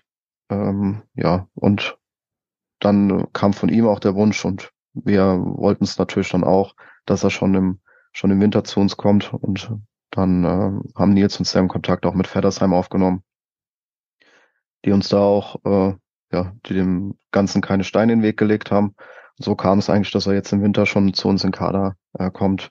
Ähm, ich glaube, hier hat er nochmal, also im Umfeld von der TUS hat er nochmal ein bisschen bessere Möglichkeiten auch, ähm, um seine Verletzung auszukurieren, ähm, die er aktuell noch hat. Ähm, ja, und jetzt sind wir eigentlich sehr froh, dass er schon im Winter zu uns kommt und was, was er uns für Mehrwerte bringt, wird man aller, aller spätestens, glaube ich, beim ersten Spiel, vermutlich beim, beim ersten Ballkontakt von ihm sehen. Also, wie gesagt, mit dem Ball ähm, im offensiven Mittelfeld, ja, technisch sehr stark. Ähm, Spielübersicht, Spielverständnis ähm, auch sehr gut. Ähm, ja, gegen den Ball muss er sich wahrscheinlich an unsere Spielweise noch bisschen anpassen. Mhm. Ähm, aber ja, wie gesagt, ist auch erst 20, also da ist noch einiges an Potenzial äh, nach oben da. Wie sieht es äh, mit seiner Verletzung aus? Wann plant man vielleicht auch intern so ein bisschen äh, mit ihm? Also natürlich ist es immer schwer zu sagen. Klar, da hätte ich vielleicht jetzt, jetzt auch jemand anderen fragen sollen, aber ähm, ist das zum Trainingsauftakt schon möglich? Ist das zum, zum ersten Pflichtspiel möglich? Oder ähm, die Verletzung hat er sich ja, glaube ich, auch schon äh, vor, vor zwei Monaten jetzt mittlerweile zugezogen. Ich meine, im Oktober war das Ganze. Ähm, ja, Syndesmoseband sind ja immer in der Regel so zwei bis drei Monate. Deswegen, ja, die Frage. Also ich bin da wahrscheinlich nicht auf dem neuesten Stand, aber mein Stand ist, dass wir in der Wintervorbereitung schon noch damit rechnen können, dass er ins Training einsteigt. Okay, okay. Und ähm, jetzt sind wir schon so ein bisschen beim Thema Wintertransfers. Ich weiß, du bist da nie der Letzte, der da eine Entscheidung mitgibt. Stali hat da auch schon mal eine Antwort durchgegeben, nämlich, dass man, wieso man sich immer verschränken sollte. Man schaut immer drauf, sich zu verbessern, aber ähm, wie, wie intensiv schaut man derzeit noch nach Verbesserungen, nach Ergänzungen? Weil, wie gesagt, also eine Sache, die man einfach nicht verkennen kann, ist, dass die Mannschaft jetzt vorne drin steht und die Frage ist, wie viel Risiko geht jetzt natürlich nochmal die TuS Koblenz, wie viel, wie viel nimmt man da jetzt nochmal in die Hand, um vielleicht nochmal zwei, drei Stellschrauben zu verbessern, vielleicht in der Breite noch mal ein bisschen besser zu werden oder so, wenn man auf einzelnen Positionen vielleicht nicht ganz so breit besetzt ist. Ähm, gibt es, gibt es da noch Beabsichtigungen oder gibt es da das Buch mit sieben Siegeln von Pascal Litzinger in die Richtung von mir? Hat Stali eigentlich ganz gut gesagt. Also ich will ihm da nicht widersprechen und da zitiere ich ihn gerne. Also wir schauen immer. Mhm.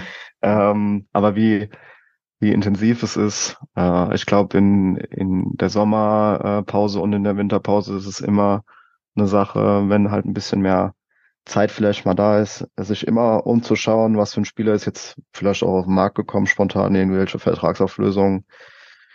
Oder vielleicht gibt's Verletzungen bei uns. Das ist jetzt nicht der Fall, Gott sei Dank. Ähm, aber wir schauen auf jeden Fall. äh, uns Spieler an.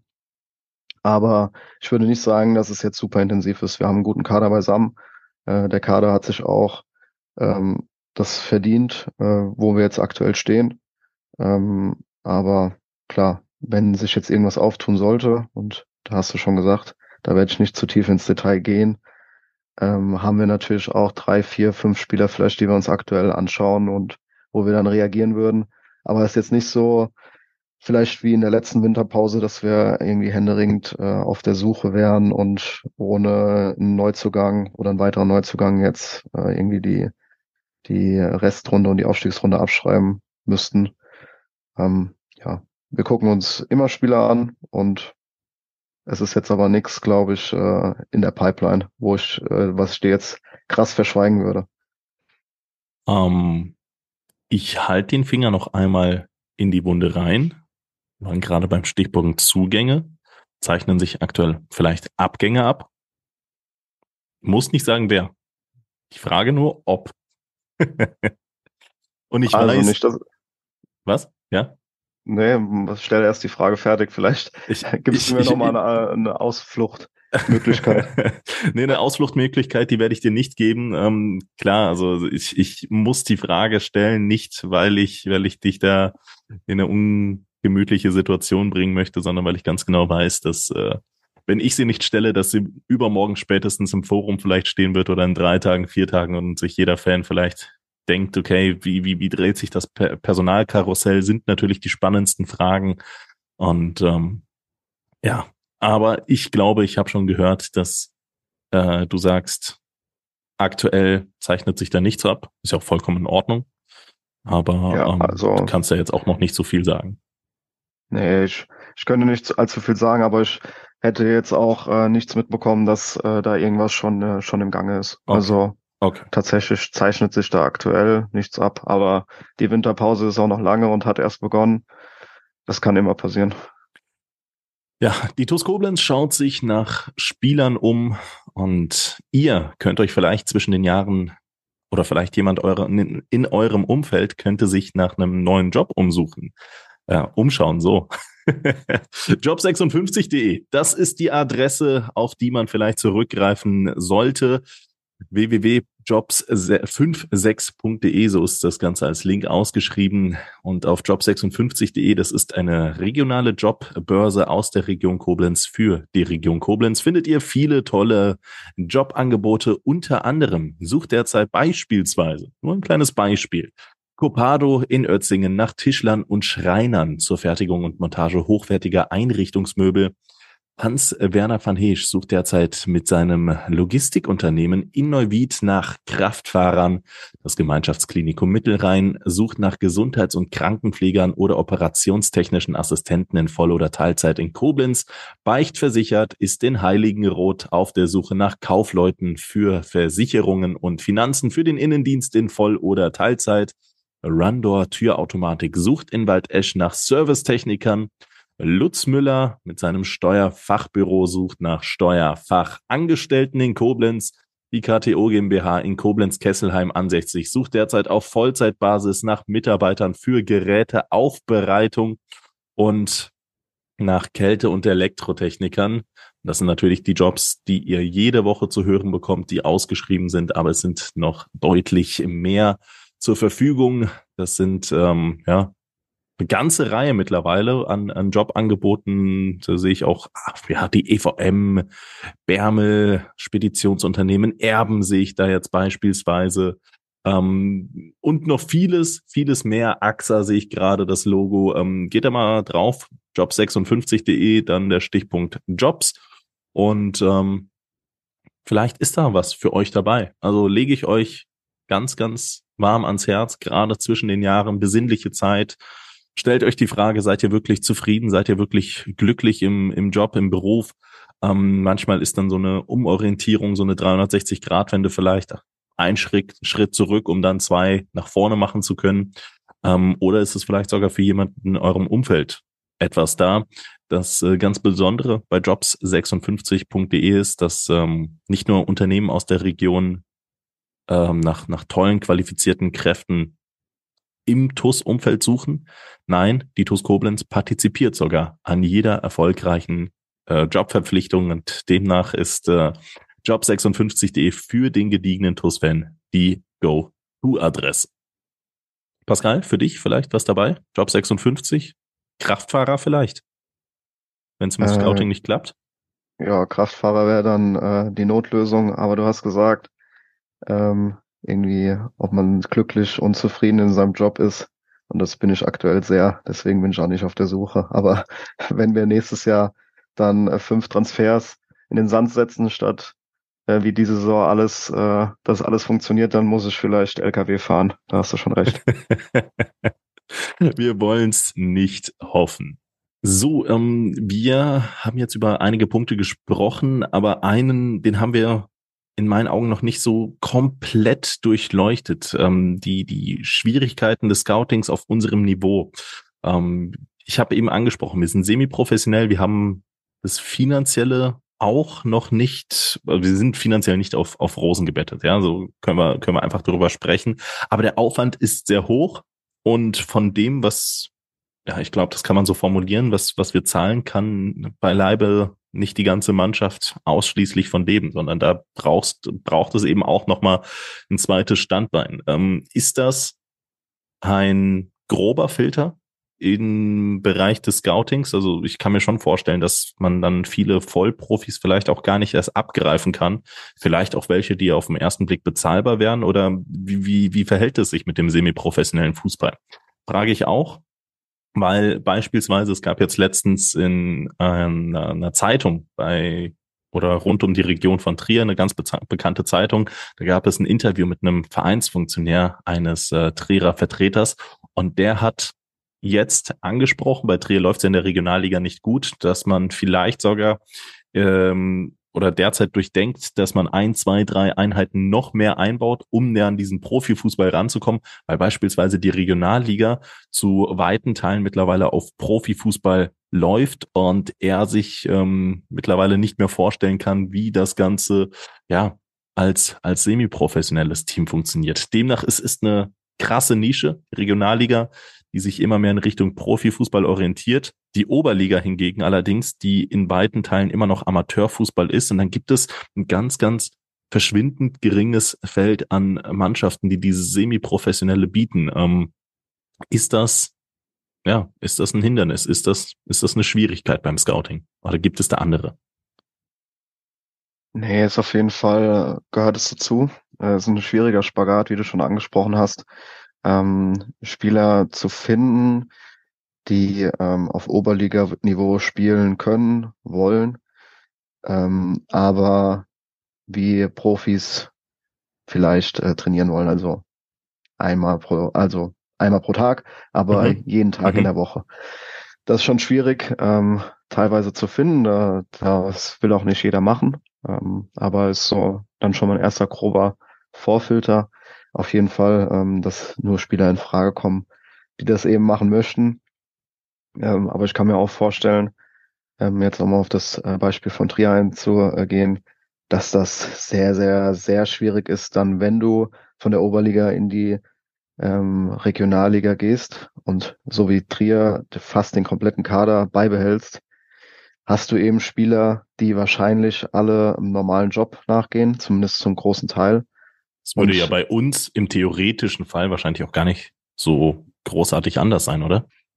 Im theoretischen Fall, denke ich, wäre das ähnlich, ja, auf jeden Fall. Ähm, da stehst du schon vor der Frage, ähm, stelle ich das jetzt komplett um, sofort auf, auf Profitum? Da fallen natürlich auch einige Spieler aus dem Kader weg, weil die das vielleicht vom zeitlichen Aufwand her nicht schaffen wollen äh, und können. Ähm, von der von der Qualität her vielleicht nicht äh, ja, vom zeitlichen Aufwand äh, ist es schwierig. Die fallen dir schon mal weg ähm, und du musst viele Spieler dann womöglich nachholen, die dann auch ein bisschen teurer sind. Klar, oder du komm, komm von fernab, ne? Weiter, weiter von der Region entfernt oder sowas, weil du hast dann einfach nicht mehr diesen Schwerpunkt im Leben äh, in und um der Region Trier. Das heißt, man müsste halt klassisch Söldner einkaufen und wenn es nicht funktioniert und man dann anschließend absteigt, dann wäre wahrscheinlich auch wieder die Fallhöhe höher weil äh, ja, diese Spieler würden dann natürlich wieder weg sein. Ja, Also das stelle ich mir sehr, sehr schwierig vor. Man kann das auch nachvollziehen, aber bei uns ist ein fiktiver Fall und über Trier wollen wir ja bekanntlich nicht zu viel reden. Ähm, Nochmal zurück zu uns. Also ja. ich glaube, einmal ist es natürlich ein, ein, kleiner Nachteil, dass, dass manche Spieler einfach rausfallen, ähm, die wir, die wir dann nicht holen können, weil die äh, Spieler es nicht zeitlich schaffen können oder wollen. Aber ich glaube, es ist auch ein kleiner Vorteil, weil du eben die Spieler bekommst, die es vielleicht äh, noch nicht in die Regionalliga geschafft haben, die aber möglichst hoch spielen wollen und halt auch möglichst professionell, in einem möglichst professionellen Umfeld mhm. trainieren mhm. und spielen wollen. Und ich glaube, da sind wir in der Oberliga ähm, einer von wenigen Clubs, weil ich das bei den anderen Vereinen nicht genau bewerten will, ähm, die das anbieten können. Und ich glaube, dadurch sind wir halt auch interessanter als manch anderer Verein für eben solche Spieler, die äh, professionell arbeiten möchten. Also würde ich nicht nur sagen, ist ein Nachteil, sondern hat auch Vorteile. Aber das Scouting generell vielleicht nochmal im Amateurbereich. Ähm, das Thema äh, nochmal, um das zu bewerten, ist äh, ja auch schwierig. Schwieriger als im Profibereich, weil du praktisch für jede Spielminute, die dieser Spieler gemacht hat, auf Video musst du kämpfen. Ja, du musst hoffen, dass es irgendwie auf Sport total gibt oder dass du jemanden kennst oder die vielleicht auch einen YouTube-Stream haben oder es irgendwo mal ein Video geschafft hat. Ähm, wenn du den Spieler dir vorher angucken willst, mh, hm, ist mit sehr viel mehr Aufwand verbunden als jetzt im Profibereich. Da klickst du einfach auf die Spieler und dann hast du sofort 100 Stunden Videomaterial. Mhm. Ähm, und wie eben schon mal ganz, ganz kurz angedeutet, versuchen wir ja auch mit Daten zu scouten. Und das schaffen wir eben auch nur, wenn wir jetzt einen, einen Spieler uns anschauen, der in der Regionalliga äh, spielt, weil erst ab der Regionalliga auch von äh, Dienstleistern Daten erhoben werden. Okay. Ähm, von extern, ja. Genau. Und wenn wir, das ist ja durchaus schon vorgekommen, auch diese Saison Spieler holen, die schon in der Regionalliga gespielt haben, ähm, dann gucken wir uns auch die Daten an und vergleichen die Daten mit den Positionsprofilen und Eigenschaften, die wir gerne haben wollen. Ähm, und gucken dann über diesen Filter der Daten schon mal nach, ob der Spieler weiterhin interessant ist für uns. Mhm. Ähm, du hast eben davon gesprochen, dass man gerade im Oberliga-Bereich jemanden kennen muss, ja, sprich ein Netzwerk haben. Jetzt seid ihr, Sam, Nils, du, Dali, Ilias, in all dem, was ihr tut, sehr gut, sehr engagiert, aber auch noch relativ frisch in dem Bereich. Nils Lapan macht das als Vizepräsident jetzt seit drei Jahren. Sim Gräf, ja, seit wann macht er das? Ein, zwei Jahren jetzt für die TuS Koblenz, genauso wie du, seit zwei, zwei, drei Jahren mittlerweile unterwegs. Ähm, das ist noch nicht die ganz, ganz große Erfahrung, wo man zwangsläufig sagen kann, ey, ähm, der Typ, der hat alles im Fußball gesehen, der hat, der hat das größte Netzwerk der Welt, wie auch immer. Ähm, wie baut man sich da sowas auf? Und wie groß ist da das eigene Netzwerk? Wächst das von Tag zu Tag oder ähm, ja, wünscht man sich da manchmal vielleicht sogar noch jemanden, der die Kontakte hat? Ja, ich glaube, einmal hat man ja schon in näherer Umgebung von uns gesehen, dass ein, auch ein großes Netzwerk nicht unbedingt was bringt. Ähm, ja. Aber ich, ich glaube, klar, je größer deine Kontakte sind und dein Netzwerk, umso besser ist es. Und ich glaube auch, dass jemand, der 40, 30, 40 Jahre im Fußball unterwegs ist, mehr Kontakte hat als wir, ähm, weil wir ein, ein, junges Team sind, eine junge Gruppe sind. Aber das versuchen wir bisher halt auszugleichen, dadurch, dass wir einfach besser arbeiten wollen, als vielleicht die, die ein größeres Netzwerk haben. Und tatsächlich haben wir uns in den letzten zwei, drei Jahren aber auch schon äh, Kontakte, Netzwerke aufgebaut. Das geht, glaube ich, schneller als man sich so vielleicht von extern vorstellt. Ähm, es gibt ja auch auf unserem Niveau eigentlich fast jeder Spieler hat einen Berater und der Berater hat dann nicht nur einen Spieler, sondern äh, vielleicht 10, 15. Und wenn man dann mal auf der Suche ist, dann kontaktiert man mal fünf bis sechs Berater und dann hat man direkt ähm, wieder ein riesiges Netzwerk ähm, sich aufgebaut. Auch ja hier im, im Limburger Raum, wo ich äh, und äh, Stali herkommen, haben wir auch Kontakte eben hier in die, in die Nachbarkreise so. Ähm, Sam hat ganz viele Kontakte zu Berater, Nils hat äh, auch sehr viele Kontakte sich schon aufgebaut. Stali ja sowieso, weil er ja schon ähm, am längsten von uns in diesem ähm, professionellen Fußball unterwegs ist. Mhm. Ja, und so versuchen wir uns das mit der Zeit aufzubauen, aber es ist jetzt auch nicht so, dass wir niemanden äh, im Fußball kennen. Also wir haben uns da schon was aufgebaut, aber klar, äh, jemand, der da richtig lange schon unterwegs ist, hat ein größeres Netzwerk, aber ich glaube und wir glauben, dass das halt auch alleine nichts bringt. Lass uns noch mal ganz kurz über Berater sprechen. Das ist tatsächlich ein sehr, sehr interessanter Punkt im Aspekt des Scoutings. Ähm, ich kann mir gut vorstellen, gerade im Bereich der Koblenz, dass tagtäglich da Angebote von Berater reinkommen. Ähm, ist das interessant oder ja, also interessant mit Sicherheit als Großes und Ganzes gefragt, aber ähm, ähm, kommt auch wirklich mal was, was Gehaltreiches, was Interessantes rein oder sind so Angebote, die dann von Beratern reinkommen, eher schwierig, weil ja, zu teuer, preis-leistungsmäßig eher knifflig. Ähm, ja, kannst du da uns ein bisschen berichten? Also in 90 Prozent der Fälle ist es nix. Kann ich schon mal so sagen. Aber, ähm, aber, aber, natürlich, aber wenn man davon ausgeht, dass tagtäglich vielleicht sogar was reinkommt und zehn Prozent der Fälle dann vielleicht sogar relevant sind, dann äh, spricht man ja trotzdem von, von einigen Spielern. Man verpflichtet ja keine 500 in der Saison. Ja, ja also ähm, Berateranfragen sind jetzt nicht einmal pro Tag. Ähm, ich würde schon sagen, einmal pro Tag äh, auf die gesamte Gruppe von uns gesehen kriegt schon, kriegt man schon Anfragen, aber auf unserem Niveau ist es auch häufig, dass es halt Spieler sind, die dann äh, uns anschreiben und mal ein Probetraining haben wollen oder so. Mhm. Da würde ich sagen, ist die Quote, wo es nichts ist, noch höher. Ähm, Teilweise sind auch richtige Highlights dabei, aber das würde es tatsächlich jetzt äh, sprengen. Also negative Highlights an Anschreiben, die man da bekommt. Du kannst wo jemand ins Probetraining ein, kommt. Ein, ein, kleines, ein kleines äh, Negativ-Highlight, das musst du uns präsentieren. Also wir sind jetzt hier so kurz vor Weihnachten. Es ist die besinnliche Folge. Wann wird sie online kommen? Also ähm, ihr müsst verstehen, wir nehmen das Ganze jetzt gerade an einem Sonntagmittag auf, kurz vor dem Finale der Weltmeisterschaft. Ähm, ja, Mittwoch, Donnerstag, 21., 22. Dezember, das musst du uns jetzt nochmal unter den Baum legen. Also ich glaube, da gibt es auch ein paar, ein paar Kracher, ein paar, paar Anekdoten. Hast du irgendwas im Kopf? Also es gibt auf jeden Fall einige Kracher. Sam und ich haben schon überlegt, dass wir das irgendwann mal in ein Buch zusammenfassen.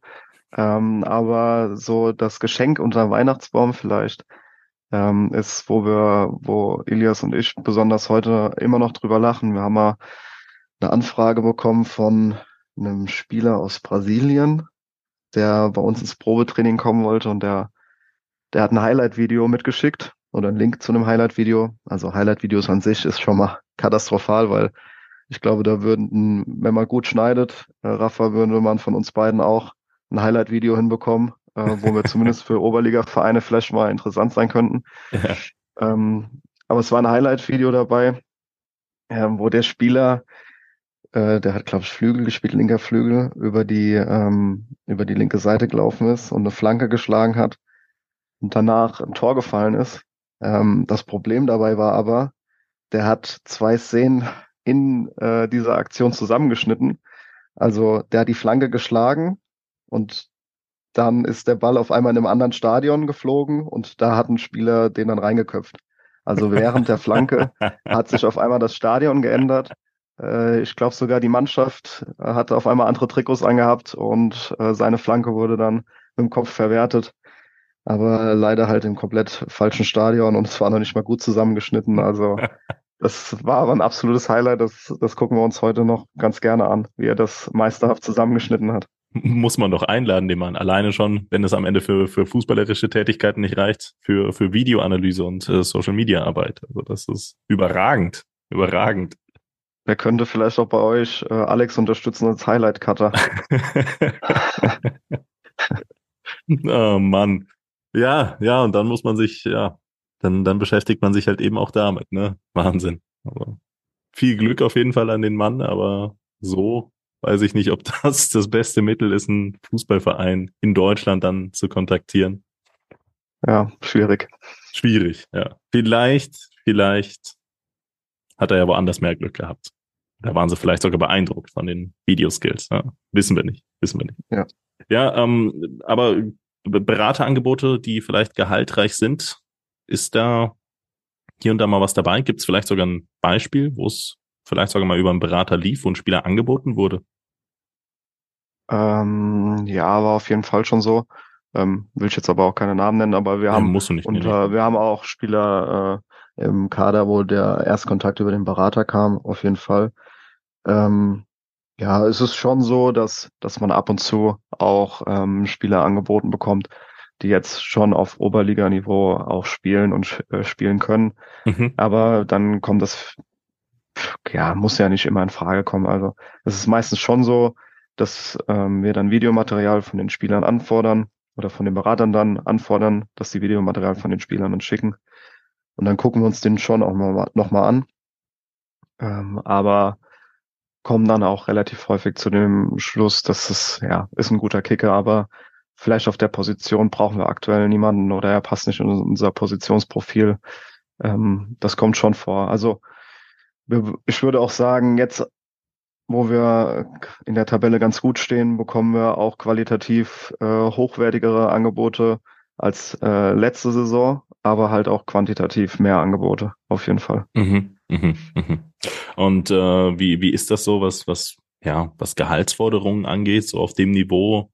Muss man da hier und da schon mal stutzen? Ist das so, dass ja die Oberliga, die Regionalliga teils fast schon überbezahlt wirkt? Oder ähm, ja, wo, worauf ich hinaus möchte, ist, dass es natürlich ein gewisses Gefälle gibt, ne, so zwischen, zwischen Regionalligaspielern und Oberligaspielern.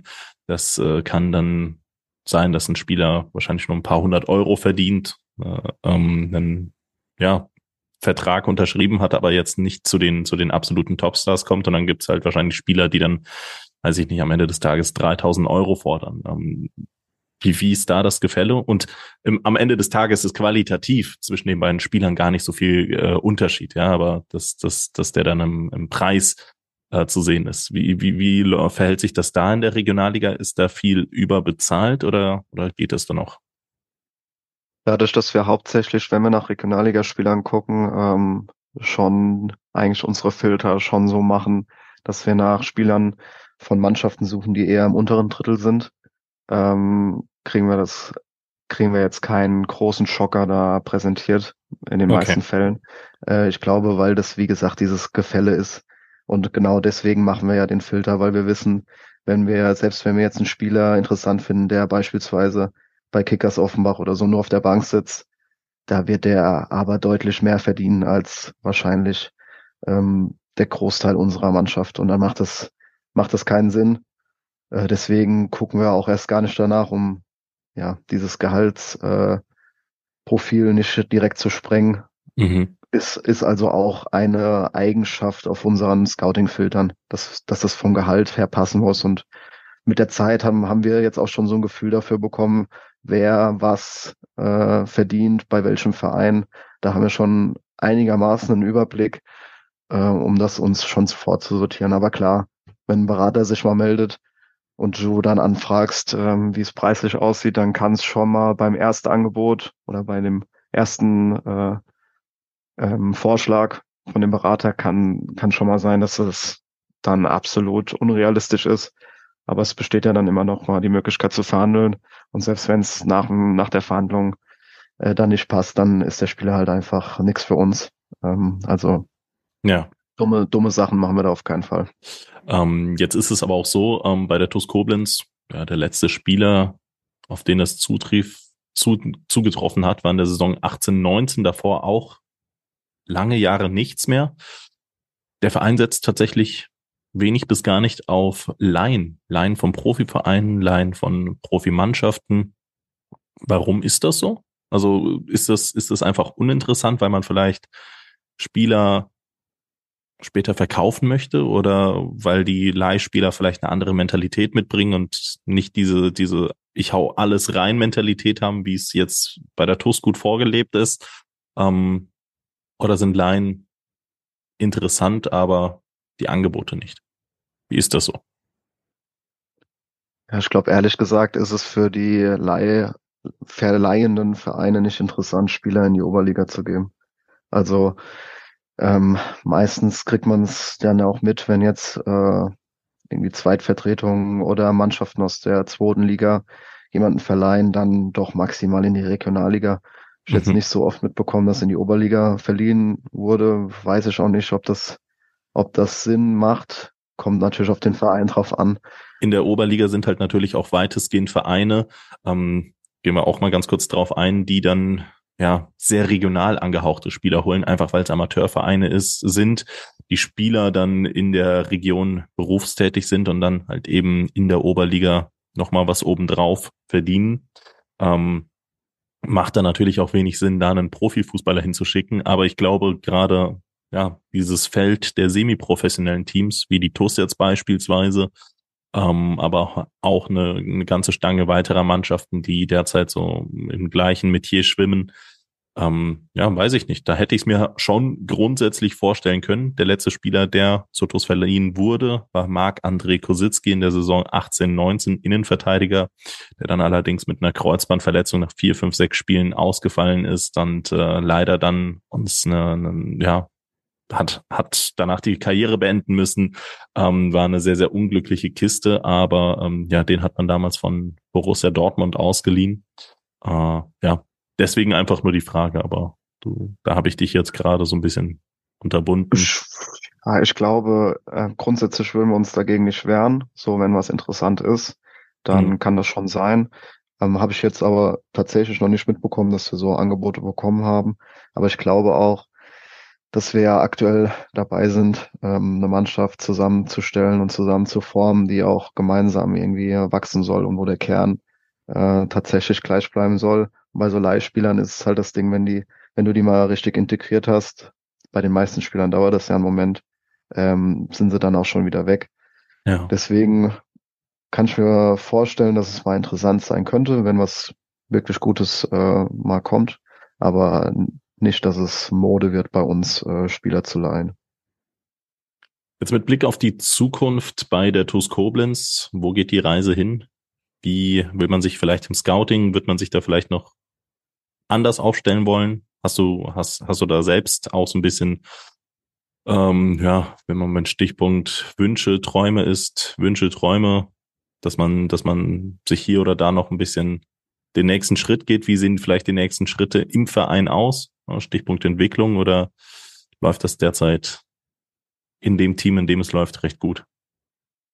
Das auf jeden Fall. Also es ja. läuft gut in unserem Team, aber klar, wenn ich mir was wünschen könnte, ist, dass man äh, auch Daten äh, von äh, Oberligaspielern bekommt. Aber da gibt's eben die Dienstleister nicht und ich glaube auch nicht, dass es für die interessant ist. Aber das wäre der Wunsch, dass wir eben auch auf unserem Niveau Datenscouting betreiben könnten. Aber ansonsten versuchen wir einfach die Arbeit oder die Arbeitsabläufe, Prozesse, die wir aktuell schon betreiben, möglichst ins Maximum zu optimieren ähm, und da immer besser zu werden und vielleicht noch noch erfolgreicher, noch präziser ähm, bei der Auswahl der Spieler zu werden, die Spieler noch besser überzeugen können. Da gehört ringsrum ja auch noch sowas dazu wie, ja, können wir dem Spieler vielleicht bei der Wohnungssuche helfen, beim, beim Nebenjob, mhm. bei, beim Studium, bei der Schule. Ähm, gehört ja auch alles dazu. Ich glaube, da können wir noch ein bisschen besser werden. Ähm, ja, aber da sind wir, sind wir auf jeden Fall dabei. Und bisher glaube ich auf einem sehr, sehr guten Weg. Ja, auf einem sehr guten Weg, definitiv. Ähm, du bist auch, glaube ich, auf einem sehr, sehr guten Weg jetzt mit der TuS Koblenz. Drei Jahre hast du mit dem Verein bereits durchstanden. Äh, hättest, hättest du das damals erwartet, dass äh, deine eigene Tätigkeit diese Reise ähm, so, so vor sich nimmt? Also, dass du jetzt mit den aktuellen Verantwortlichen dastehst, wo du stehst, ähm, als sich damals der Nils angesprochen hat? Oder ähm, ist, ist die TuS Koblenz erst die erste Sprosse auf einer noch steilen Karriereleiter? Also ich habe es natürlich gehofft, dass es äh, sich so entwickelt. Und ähm, ja, aktuell ist das Ziel, dass wir uns sportlich ähm, bei der TUS alle zusammen weiterentwickeln und dann natürlich irgendwann auch hoffentlich uns so sportlich und ähm, von den Strukturen her weiterentwickelt haben, dass wir eine Liga hochgehen. Mhm. Das muss das Ziel von uns allen sein. Ähm, wann das ist, ja, müssen wir schauen, wie, wie die Entwicklung vorangeht. Aber das ist erstmal so der nächste Schritt auf der Leiter. Uns alle zusammen bei der TUS und ich mich persönlich einfach verbessern und dazu beitragen, dass wir möglichst erfolgreich sind. Vielleicht noch mal eine ganz, ganz, ganz, ganz, ganz, ganz kleine Frage zum Schluss. Ähm, du bist ja jetzt in diese Scout-Nische beruflich eingestiegen, hast das Ganze studiert und so. Ähm, wenn er jetzt da draußen, und ich will es mal schwer vermuten, dass wenn er jetzt bis hierhin noch zugehört hat, derjenige, dass der so ein bisschen interessiert ist im Bereich des, des Scoutings. Lieben Gruß an dieser Stelle an jeden, der, der das hier noch hört. Ähm, gibt es einen Einstieg, wie man, wie man vielleicht noch in den Bereich des Scoutings beruflich, nebenberuflich einsteigen könnte? Oder ist der Markt so überflutet, dass das wahrscheinlich gar keinen Sinn macht? Oder ähm, ja, äh, wie, wie, wie, wie ähm, wird man Scout? Ja, an der Stelle auch liebe Grüße an alle, die sich bis hierhin mein Geschwafel angehört haben. ähm, ja, wie wird man Scout? Also da gibt es tatsächlich viele Wege. Ähm, wie ich am Anfang schon mal angedeutet hatte, äh, im Sport und im Fußball ist es eigentlich immer so, dass du einen guten Kontakt brauchst oder halt schon die Vorerfahrung, ähm, irgendwie was nachweisen kannst, dass du schon mal bei einem Verein gearbeitet hast.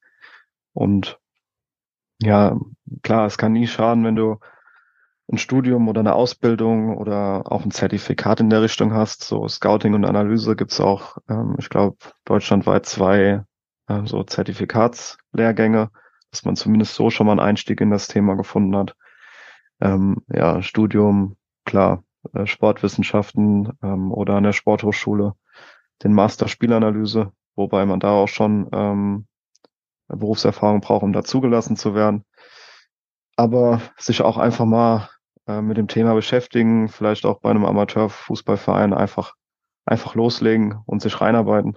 Das war bei ganz vielen, äh, auch im Profibereich so, dass die als Scout angefangen haben und äh, dann sich irgendwie weiterentwickelt haben und ja, einfach loslegen und machen so eine richtige Ausbildung, würde ich sagen.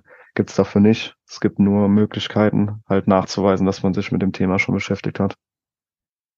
An all diejenigen, die jetzt noch mehr zum Thema Scouting und Datenanalyse erfahren wollen, denen empfehle ich jetzt noch ganz wärmstens die anderen Folgen mit Pascal Litzinger.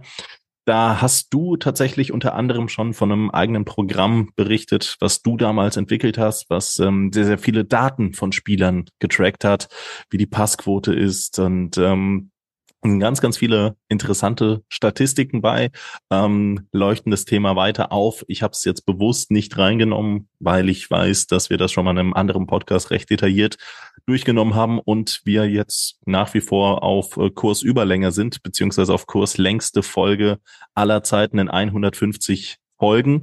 Ähm, ja, so, so doch dann irgendwo am Ende des Tages eine kleine Sonderepisode und ähm, ja, deswegen die wärmste Empfehlung jeder, der da interessiert ist, sich nochmal die anderen Folgen mit Pascal anzuhören, der ist dazu herzlichst eingeladen. Überall da, wo es Podcasts gibt oder auf 61meter.de werdet ihr die Folgen irgendwo finden, ähm, in den Tiefen des Archivs. Und ähm, du, lieber Pascal, ich habe erfahren, für dich geht's jetzt nochmal vor der, vor der Weihnachtszeit. Vielleicht, wenn die Folge kommt, bist du schon fast wieder da ähm, für ein paar Tage in den Urlaub. Und ähm, das Letzte, was dich quasi auffällt, loszufahren, ist dieser Podcast. Deswegen machen wir es kurz und ähm, beenden wir den Podcast mit dem, mit der, mit der allseits präsenten Frage, was eigentlich dein TUS Bitburger Moment der Woche? Hier impliziere ich das wieder. Es ist das Ende des Jahres, was dein TUS Bitburger Moment des Jahres war tatsächlich als eifriger Hörer ähm, habe ich mir vorher schon Gedanken gemacht. So. Und mein äh, TUS Bitburger Moment äh, des Jahres ähm, sind tatsächlich mehrere Momente, aber wo es ums Gleiche geht. Ich komme ja schon ein Stück weit äh, entfernt her und es sind immer 40 Minuten äh, nach Koblenz und ich habe hier ab und zu mal Kollegen und meine Family eingeladen, auch mal ins Stadion zu kommen. Und seit die äh, zum ersten Mal da waren, sind die eigentlich große Fans und äh, nach den Spielen im Stadion Oberwert, wenn ich mich dann umdrehe und auf die Tribüne gucke, da winkt mir manchmal ähm, einer von meinen besten Kumpels zu oder mein Papa. Und ich weiß, dass die auch immer im TUS TV die Spiele gucken. Und so vor Weihnachten dachte ich, so ein romantischer TUS Bitburger Moment des Jahres wäre doch ganz schön. Ist die Anziehungskraft der TUS, ähm, auch für Leute, die ein bisschen weiter weg äh, herkommen, ähm, dass das Stadionerlebnis wohl einmalig ist ähm, und die äh, sofort auch zu großen TUS-Fans geworden sind. Überragend. Überragend. Ganz, ganz lieben Gruß an dieser Stelle. Sollte sogar der Podcast gehört werden. Ähm, ja, ich habe meine Momente des Jahres ja ganz oft präsentiert, möchte daher einen neuen präsentieren. Und das ist äh, tatsächlich das neue Buch, das neue Jahrbuch, was rausgekommen ist, wo alle Personen, die was, ähm, ja, die eine direkte Tätigkeit bei der TUS Koblenz haben, mit Sicherheit auch du, Pascal, aber auch ganz, ganz viele Ehrenamtler, ähm, die werden da auch einfach mal porträtiert und präsentiert. Und ich fand, das war eine super, super tolle Geschichte, eine super schöne Geschichte, auch einfach den Leuten so ein bisschen was zurückzugeben, dieses Teamgefühl einfach nochmal zu schaffen, in einem Buch zusammenzufassen. Und das ist einer von meinen weiteren TUS Bitburger Momenten der Woche. Erhältlich für 19,11 Euro im Shop. Das sind zwei Bücher in der Summe weit über 600 Seiten und ähm, das, das sah überragend aus. Ich glaube, du hattest auch ganz, ganz viele Aktien in der Geschichte mit drin, in dieser ähm, Jahrbuchstory. Und ich glaube, das ist dann auch für, für viele Fans vielleicht auch nochmal so, ein so ein ganz cooler, positiver Abschluss. Da nochmal die Empfehlung, gerne mal im Fanshop vorbeischauen und ähm, ja, zuschlagen. Es ist die Vorweihnachtszeit und ähm, ähm, das ist einer meiner weiteren Momente des Jahres. Und ähm, liebe Schengel, ich wünsche euch von Herzen ein komplett besinnliches Weihnachtsfest. Kommt ein bisschen runter, genießt die Zeit mit euren Liebsten.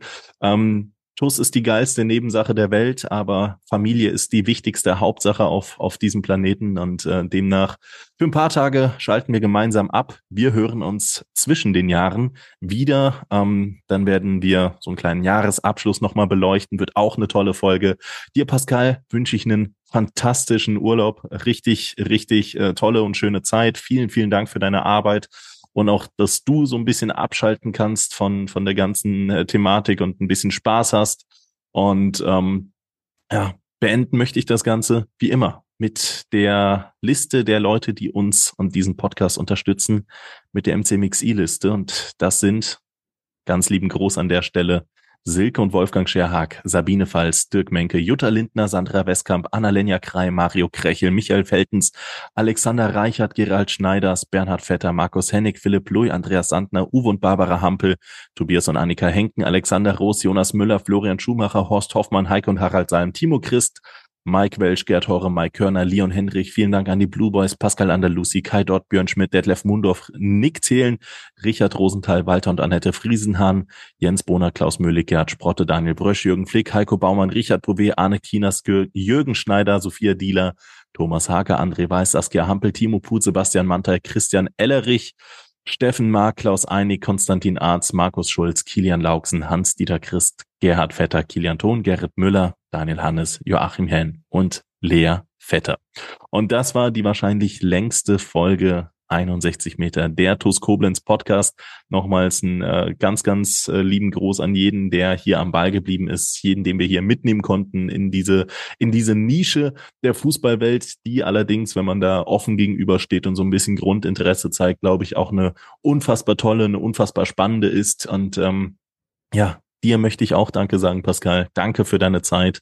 Und äh, ich freue mich auf viele, viele tolle Fußballmomente mit der TuS Koblenz im neuen Kalenderjahr. Und dich werden wir dann auch ganz bald wieder im Podcast hören. Danke, Rafa, für die Einladung. Frohe Feiertage und einen guten Rutsch an die Zuhörer und wir sehen uns im neuen Jahr. Danke. Wünsche ich natürlich auch. Bis dann.